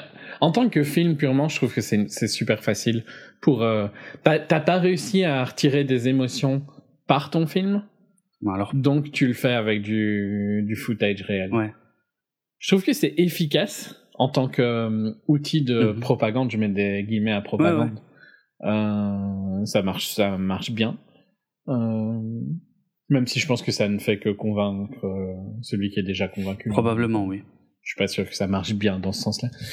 Euh, mais oui, je trouve, que c'est efficace comme outil de propagande, mais nul comme euh, outil de cinéma. Hmm, ouais, je comprends. Je comprends. C'est ouais, c'est facile. Ouais. C'est facile. Moi, moi, j'étais déjà un peu en colère pendant le film, et effectivement, là, ça a été le, mais juste le summum en fait de voir ça à la fin, de me dire, mais putain, c'est vrai, c'est taré. Ils sont toujours là, et en plus, ils sont défendus au plus haut niveau de l'État là-bas. Mhm. Euh, c'est, c'est, enfin, moi, j'étais, mais, mais, mais je reconnais que sur la technique, ouais, c'est, c'est un peu facile. Et c'est, et c'est, et c'est en ça que là, je comprends pas trop euh, le film de Spike Lee où il, il mélange un peu trop de choses en fait. Il mélange, il mélange une histoire vraie qui est intéressante avec de l'humour qui marche pas trop. Mais parce que j'ai l'impression Avec- qu'il est de plus en plus dans le truc un peu euh, propagande, quoi. Ouais, ouais, bah c'est, pas euh, très nouveau hein, pour Spike Lee non plus, pour être franc. Non, mais quand même, c'était moins présent avant dans, dans un truc comme 25e heure ou Inside Man, c'est pas présent. C'est vrai que c'est pas ou du si tout c'est présent. présent, c'est Ouais. avec, euh, avec beaucoup plus de finesse, quoi. Ouais, non, mais quasiment pas, effectivement. Mais bon, il est- s'est pas, il s'est pas révélé militant, Spike Lee, depuis hier non plus, quoi. Je veux dire, ça, ça, c'est... Non, mais tu trouves pas que c'est la manière de le faire est différente dans Malcolm X où il raconte une histoire Complètement, intéressante. ouais, complètement, parce que avec Malcolm X, justement, il y a, il y a beaucoup plus de finesse. C'est pour ça que je disais, c'est un peu un film qui est dans une zone grise, parce qu'il va, il va aborder des, des, des sujets et des côtés d'un personnage que, effectivement, qui sont pas faciles, quoi, qui sont, euh, mais qui, qui méritent d'être un peu expliqués, en fait, euh, qui sont intéressants. Alors que là, il y va un peu plus avec ses gros sabots, en fait, et puis c'est Ouais. un peu dommage. Dans les trucs de HBO euh, qui étaient beaucoup plus des documentaires, ça me dérangeait moins à ce côté-là parce que justement c'est des documentaires, donc When the Leaf is Broke et euh, If God is Willing and the Quick Don't Rise. Euh, Oui, ça regarde à des trucs qui sont super intéressants sur le traitement racial aux États-Unis, le fait que euh, c'est un État majoritairement noir et que, comme euh, Kanye euh, l'avait dit, euh, attends, il avait dit, c'était George, c'était Bush qui l'avait accusé? Hmm. Euh, Euh, George Bush s'en foutait des Noirs, quoi. Donc c'est pour ça que Katrina a été traitée de Mm, la ouais. manière dont ça a été traité, et pour ça que la Louisiane est comme elle l'est. Euh, et Chirac peut-être était comme ça aussi, mais dans un sens, quand tu penses à grand film de de Spike Lee, c'est un peu le premier depuis Inside Man, quoi. Dans euh, vraiment qui a une grosse présence euh, au ciné. Ah oui, oui, a priori, oui. J'étais pas très attentif, donc là, je, je te contredis pas, mais en vrai, j'en sais, sais pas grand chose. Non, mais enfin, tu vois, Old Boy, c'était un, un ratage total euh, Ouais. qui a au- aucun intérêt. euh. Euh, et les trucs entre Chirac, ben pas sortis en Europe, Mhm. donc euh, Black Clansman, c'est un peu le retour aussi. Je pense que pour le public européen, ça peut être une surprise quand même, parce que Oui. c'est peut-être pas aussi clair qu'il est aussi euh, impliqué. Parce qu'il l'est, il l'est pour le coup à fond, Oui, donc oui, c'est pas surprenant si tu connais son histoire. Mais si pour toi, euh, Spike Lee, c'est le mec qui a fait 25e heure et Inside Man, je pense que tu peux être un peu surpris par Black Clansman quand même. Oui, oui, clairement, oui, bien sûr, bien sûr. Mais bon, en même temps, si tu ignores à ce point qui est Spike Lee, t'as quand même loupé un truc quelque part. T'as loupé un truc. Ah, parce que même ça, moi, je le savais. Hein, sans- en ayant vu euh, depuis euh, 20 ans euh, que euh, Summer of Sam, je- j'étais quand même au Tu courant. savais qui il Oui, était. oui. Ok, bon, ça va. Ouais, je sais pas. J'ai, mais je suis, c'est bizarre cette fin de film parce que dans un sens, je trouve qu'elle sauve un peu le film aussi parce qu'il est beaucoup plus fort grâce à elle. Mais je trouve que en tant que réalisateur de cinéma, c'est c'est c'est faible quoi. Mhm, ouais. Non, c'est clair, il y a rien de rien d'incroyable dans ce film. En fait, c'est assez marrant parce que tu sais, euh, pendant la, la scène, par exemple du du discours de euh, de Stokely Carmichael, euh, là, il y a des effets de réalisation assez euh, assez intéressants, tu vois, où Spike Lee joue a priori sur la perception qu'ont euh, les étudiants qui sont en train d'écouter le speech et tout. Il- il travaille sa mise en scène pour essayer de nous expliquer l'impact que, que que pouvait avoir ce genre de discours à l'époque. Et, et c'est quasiment le seul passage de tout le film où, il, où effectivement il, y a, il y a un- j'ai presque envie de dire, un effort particulier de réalisation. Le reste est euh, assez euh, commun. Et je, ouais, je comprends pas pourquoi. parce que C'est un mec qui a du talent, mais euh, c'est bizarre. Il l'utilise pas vraiment après. Non. Tiens, j'ai un truc qui va probablement t'intéresser. Là, j'ai une anecdote euh, bah, qui va aller dans ton sens, du coup, probablement, hein, en ce qui concerne le rapport que peut avoir Spike Lee avec le fameux film euh, The Birth of a Nation.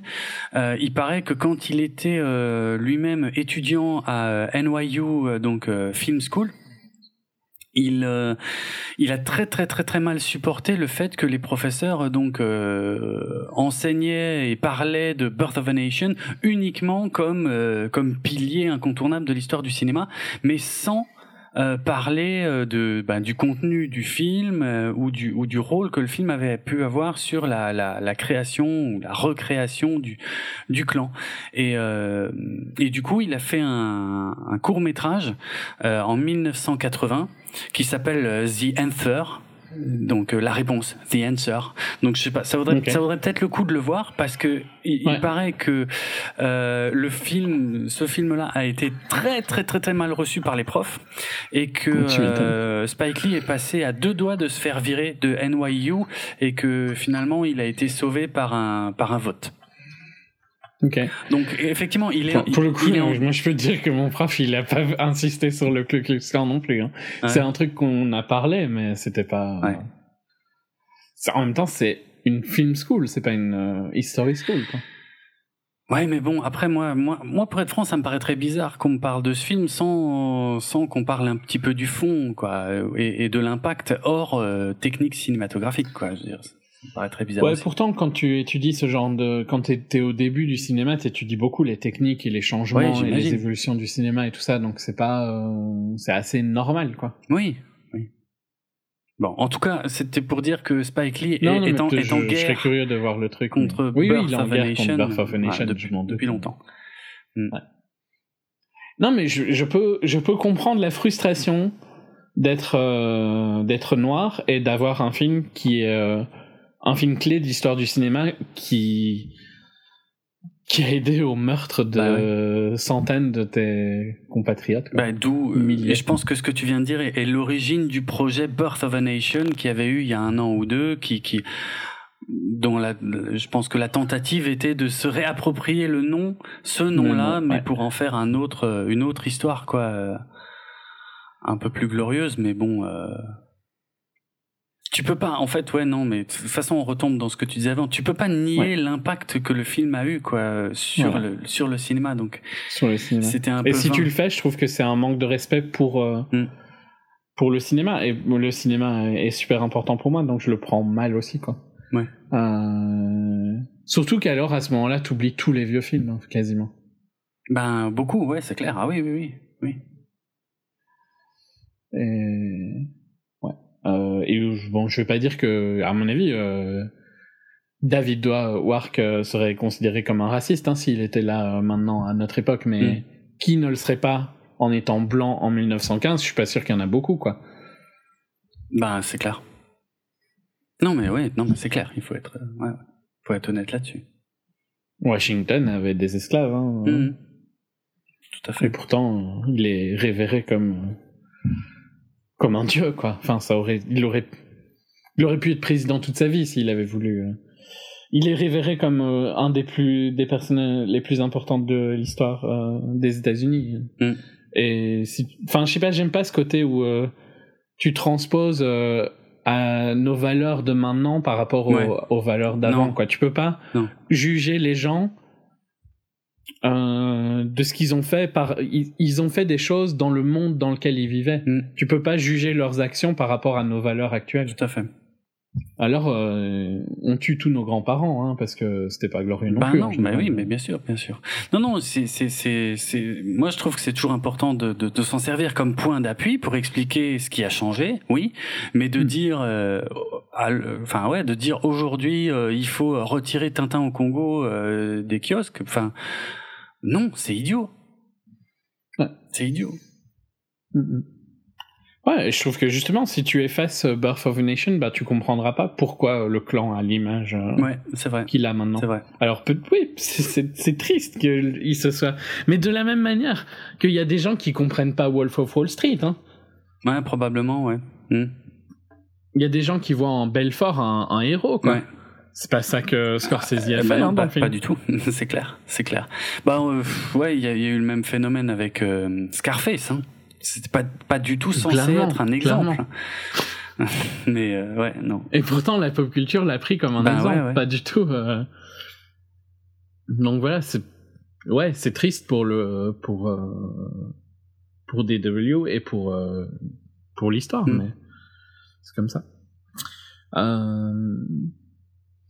Non, je sais pas. Un jour, tu pourrais essayer de le regarder, mais je crois que ça va vraiment te faire chier. Ouais, franchement, si, si c'est le regarder pour le regarder, à mon avis, c'est dur. C'est vraiment dur. Je pense. Mm. Enfin, je.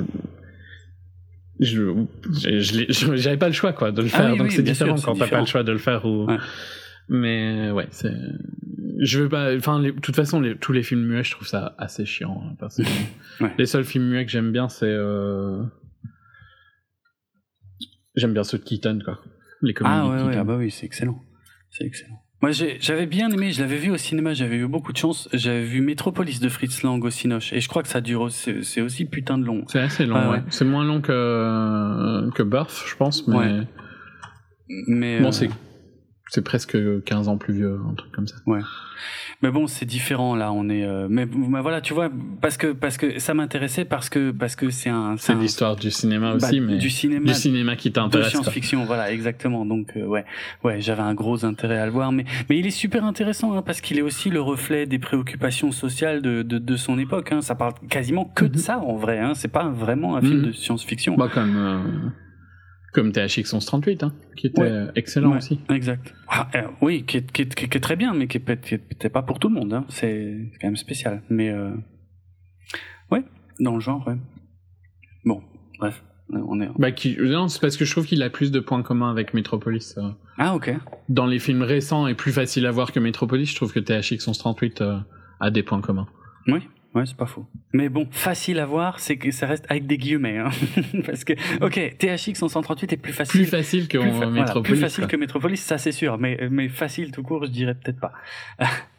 mais intéressant, ça c'est sûr, euh, clairement. Et je dis pas que ça parle de la même chose, hein, Non, non, juste mais- le- ça parle des inquiétudes. Ouais. euh, C'est vrai, c'est vrai. tout ça. Euh, ok, on clôture là? Mm, Ouais.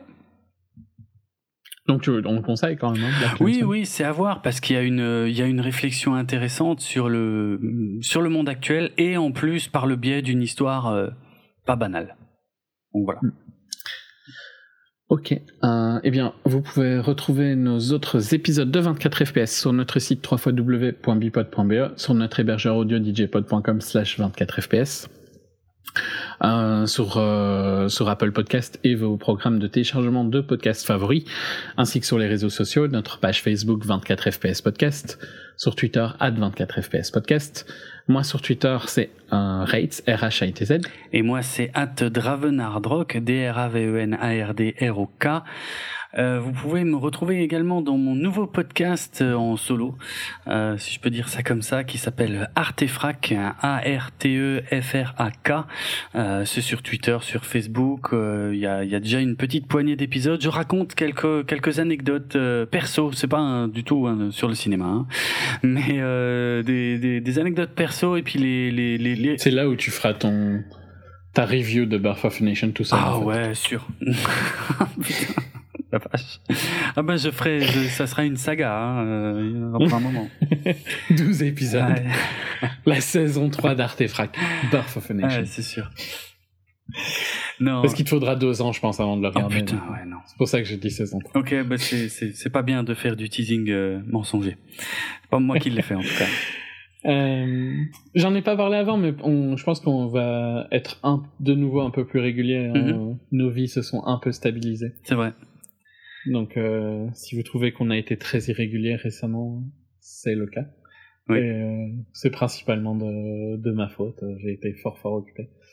Mais là, ça devrait, euh, ça devrait se stabiliser un peu, je pense. Hein. Ouais. On pense que Oh non mais clairement clairement mais en fait c'est marrant parce que nos rythmes de vie ont changé euh, en même temps et, et là euh, rechange en même temps un peu aussi en fait c'est marrant ouais, c'est ouais. mais Bon, maintenant on travaille tous les deux quand même, donc c'est pas full rythme.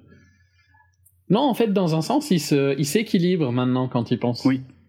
oui Nos vies euh, sont le plus proches qu'elles n'ont jamais été. oui oui c'est vrai c'est vrai Je vais pas en dire plus, hein, mais comme ça, ça fait un peu marrant. ok C'est genre, les gens se demandent ce que c'est. Non, ben voilà, ouais, c'est sûr que c'était, c'était, voilà, euh, là, je dirais au moins, ne serait-ce que pour les six derniers mois, c'était, c'était Difficile. pas toujours facile pour nous, ouais, d'enregistrer, euh, d'être à jour euh, sur euh, sur les films, sur les sorties, sur les trucs, mais on a toujours fait ce qu'on a pu. Mais là, on devrait pouvoir reprendre un rythme un peu plus euh, facile pour nous, pour enregistrer.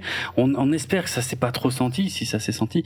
Et euh, malheureusement, tout à l'heure, on a fait le point sur sur ce qui nous attend d'ici la fin de l'année. Et en fait, euh, maintenant qu'on a qu'on va de nouveau avoir plus de temps ou plus de facilité, en tout cas, euh, le programme est pas ouf ouf d'ici la fin de l'année. Non, mais il y en a quand même euh, deux, trois bien jusqu'à la fin de Ouais, ça l'année. va. On va avoir Qui auront quoi- des. Il y a des potentiels beaux foules, quoi. Ouais, j'espère. J'espère. J'espère aussi. J'espère. Ouais, ah, il y en a un, je suis confiant. Ouais. C'est, on, Il a été à Harvard, hein. Oui. Je sais de quoi tu parles, mais euh, on on peut peut-être déjà annoncer que euh, ce sera pas les animaux fantastiques. Hein. Je, ne- je refuse d'aller voir ce film. ok, voilà.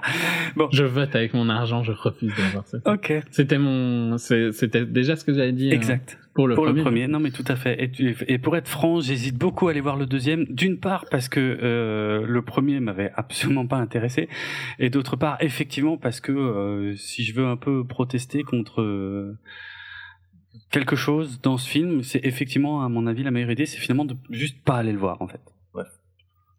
On en reparlera ou pas. Ou alors faut rentrer au ciné euh, sans payer. Oui. Je ne cautionne pas euh, Moi non plus. cette activité.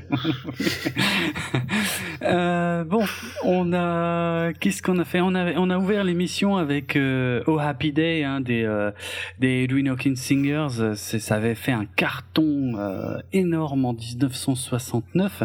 Euh, techniquement, c'est en fait un un comment euh, une chanson qui date du 18e siècle mais qui avait été réarrangée en fait en, en façon gospel à la fin des années 60 et qui avait été euh, euh, numéro 4 euh, aux États-Unis, numéro 1 en France, en Allemagne, aux Pays-Bas, numéro 2 au Canada, en, au Royaume-Uni et, en Irlande. Et euh, voilà, et, je- et on peut l'entendre si je dis pas de bêtises dans dans Black Clansman. Euh, pour conclure l'émission, par contre, j'ai choisi un autre morceau euh, très très très connu, mais qui ne figure pas du tout dans dans Black Clansman. On est toujours sur cette thématique-là. Mais euh, mais je me suis dit que ce serait une bonne occasion de- d'expliquer un peu de quoi ça parle, de quoi parle ce morceau que tout le monde connaît. Puis c'est aussi une, une occasion pour moi de passer un peu de gros son, puisqu'il s'agit de Killing in the Name de Rage Against the Machine. Euh, donc euh, voilà que que tout le monde connaît pour les riffs, euh, pour euh, une partie des paroles, pour le pour le motherfucker à la fin, euh, voilà. Mais qui sait vraiment de quoi parle ce, titre en fait parce qu'on est euh, on est vraiment en lien direct avec Black Klansman en tout cas une partie de ce qui est évoqué dans Black Klansman puisque ce que dénonce en fait euh, ce morceau, c'est euh, parce que Rage Against the Machine, pour ceux qui connaissent que les titres qui passaient à la radio, ça a toujours été un groupe très très très engagé en fait euh, politiquement sur la dénonciation, sur des choses comme ça.